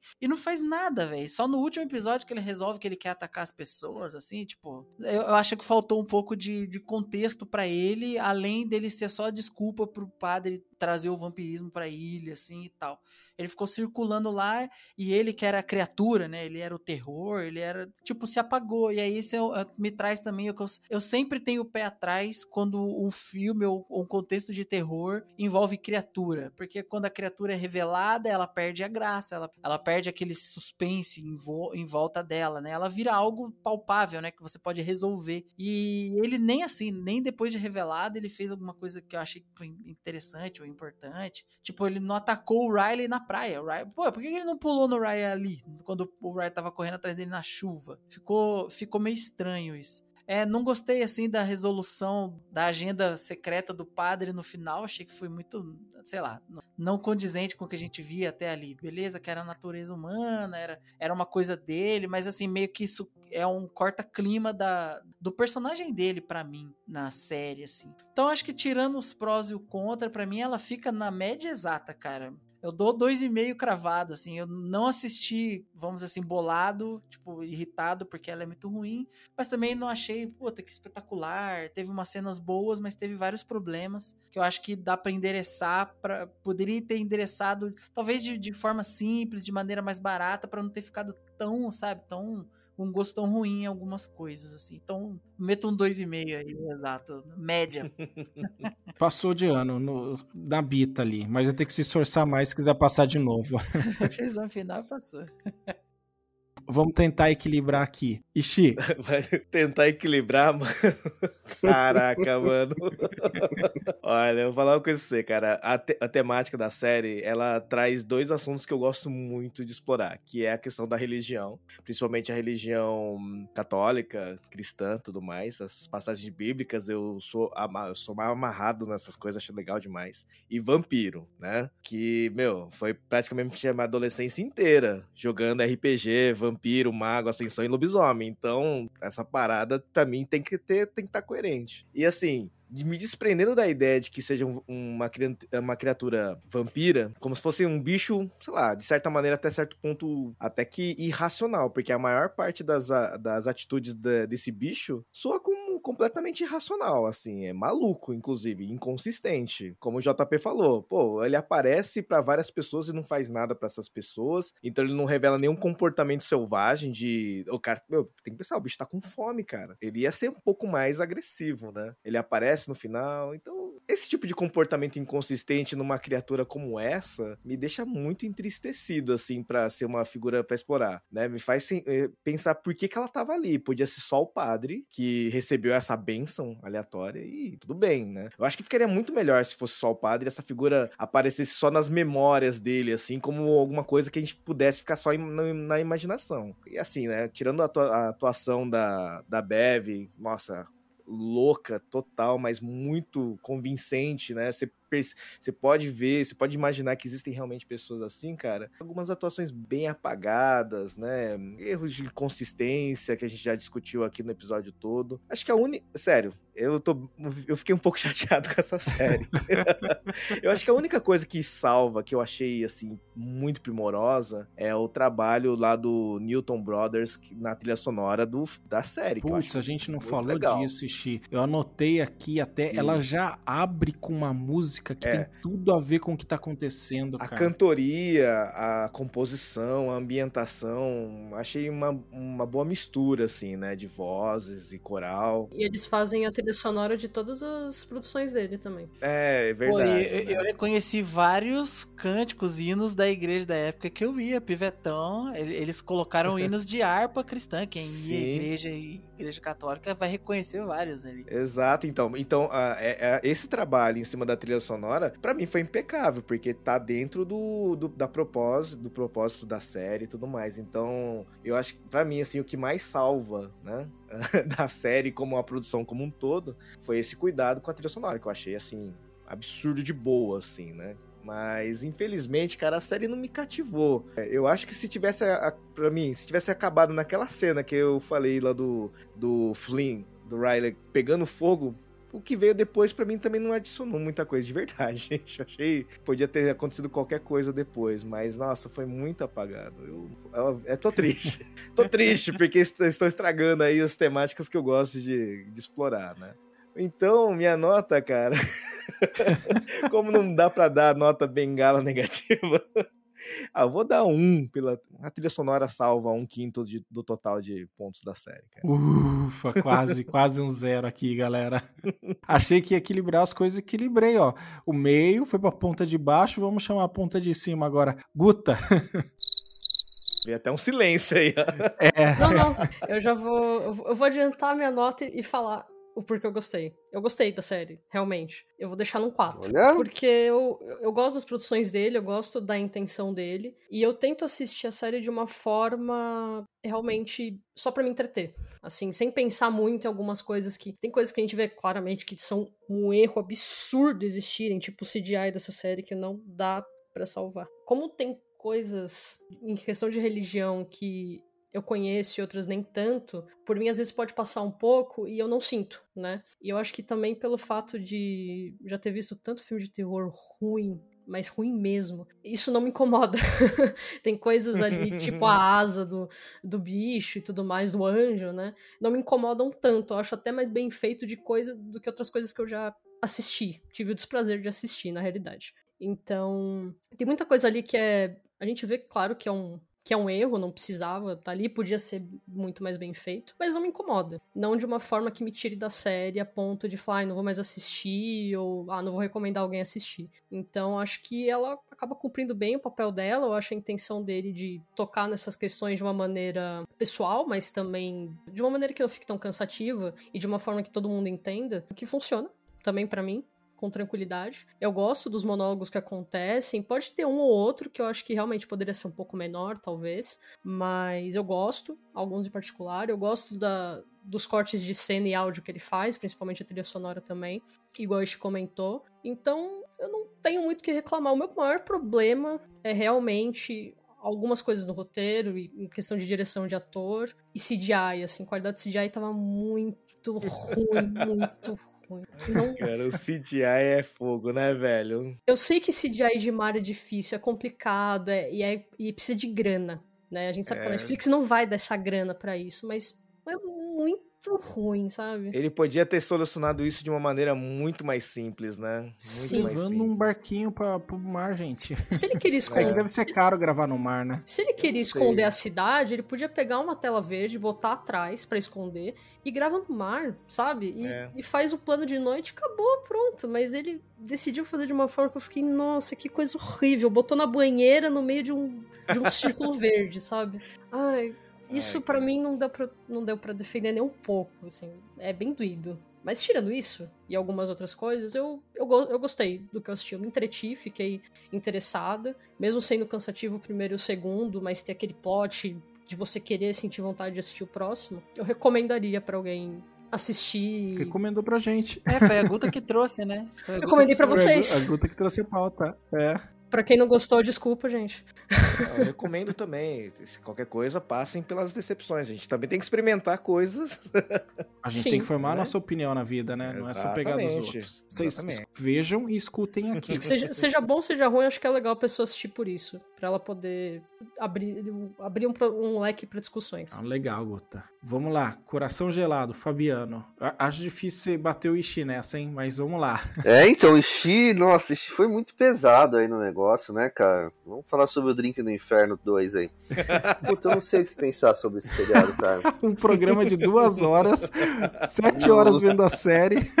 É, tipo, não, eu não sei, eu não sei o que falar. Tipo assim, a Guta falou assim, ah, de recomendar ou não. Cara, eu não, eu não sei, porque assim, tava conversando com, com um amigo meu que não viu, ele assim, ah, meu, mas e aí, é legal? Eu falei assim, eu não sei.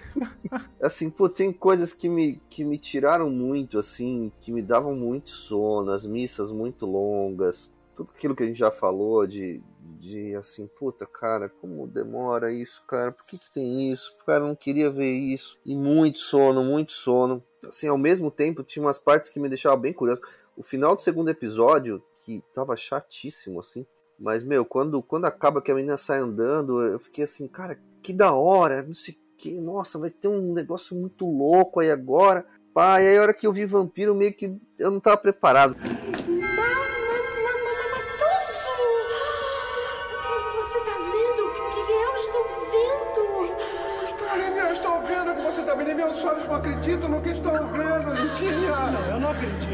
Meio que decepcionou, sabe? Sério? Tipo, e aí me, me tirou um pouquinho, porque assim, poxa, sei lá, podia ser um negócio mais legal. Vampiro, cara. Não que vampiro não seja legal, é legal, mas sabe quando você não tá preparado pro negócio, cara? E aí acho que foi resolvido muito rápido, porque aí no terceiro episódio a gente já, já sabia que era isso, né? E aí você ficou, eu fiquei com aquela sensação assim, tá, é vampiro, gente, tá. Pô, no final vira meio uma madrugada dos mortos lá, né? Tipo, parecendo um monte dos vampiros zumbi. Resident assim. Evil 4. É, e aí assim, poxa, ao mesmo tempo a questão do, do carinha lá me, me trouxe uma lembrança boa, assim. Sei, cara, eu acho que pela curiosidade pra pessoa ver, assim, se visse só os finalzinhos, assim, eu daria um 3. Pela curiosidade. Pelos finais de cada episódio. Mas, puta, até chegar no final, pra mim, era, era muito ruim, cara. Era- me tirava demais. Então, vou dar duas bengalinhas, velho. Opa. Tá bom, duas. Não tô igual a Xi tão, tão malvado assim. Ô, louco. Mas eu acho que assim, não, é aquela história, né? Não é, não é pra, pra, pra mim, assim, pelo menos como teve a questão das missas, assim, pra mim me irritava até. Mas é engraçado que assim, né? O, o velho começou como. Putz, cara, tudo. Como o entretenimento das massas hoje tem sido muito. Hoje, não sempre, né? Tem é, focado em adolescente, que é quem tem dinheiro e tempo para consumir as coisas. E quando serve pra gente, vale a gente conversar e dar dica pra galera velha também acompanhar, né? Foi o principal objetivo do podcast. E eu achei que esse foi um, um programa bem voltado pro público mais velho, viu? Que ia conseguir compreender e já até entro aqui na, na minha avaliação, né? É, não vou ser repetitivo com tudo que vocês falaram, é a desvantagem de ser o último a falar, mas eu meio que tô virando fã do Mike, igual eu sou fã do Jordan Peele aí, pra filmes de terror, né?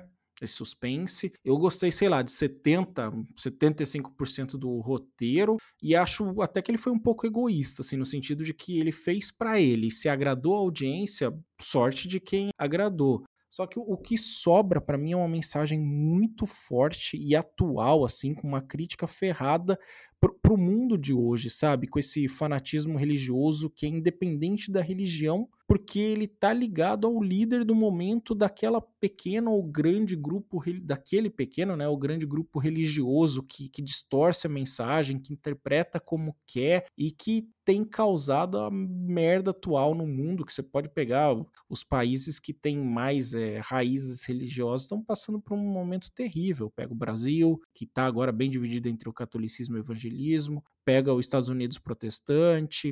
É, é um terreno farto para quem tem uma mensagem não tão boa, pegar as pessoas que estão um pouco mais fragilizadas e, e, e, colocar as coisinhas na cabeça, né? Não à toa a gente tem visto muita resistência à vacina e, e tudo mais, né? Então, assim, é, eu acho que o saldo do, do roteiro é bem positivo. Pensando num público mais velho, para mim me agradou bastante, né?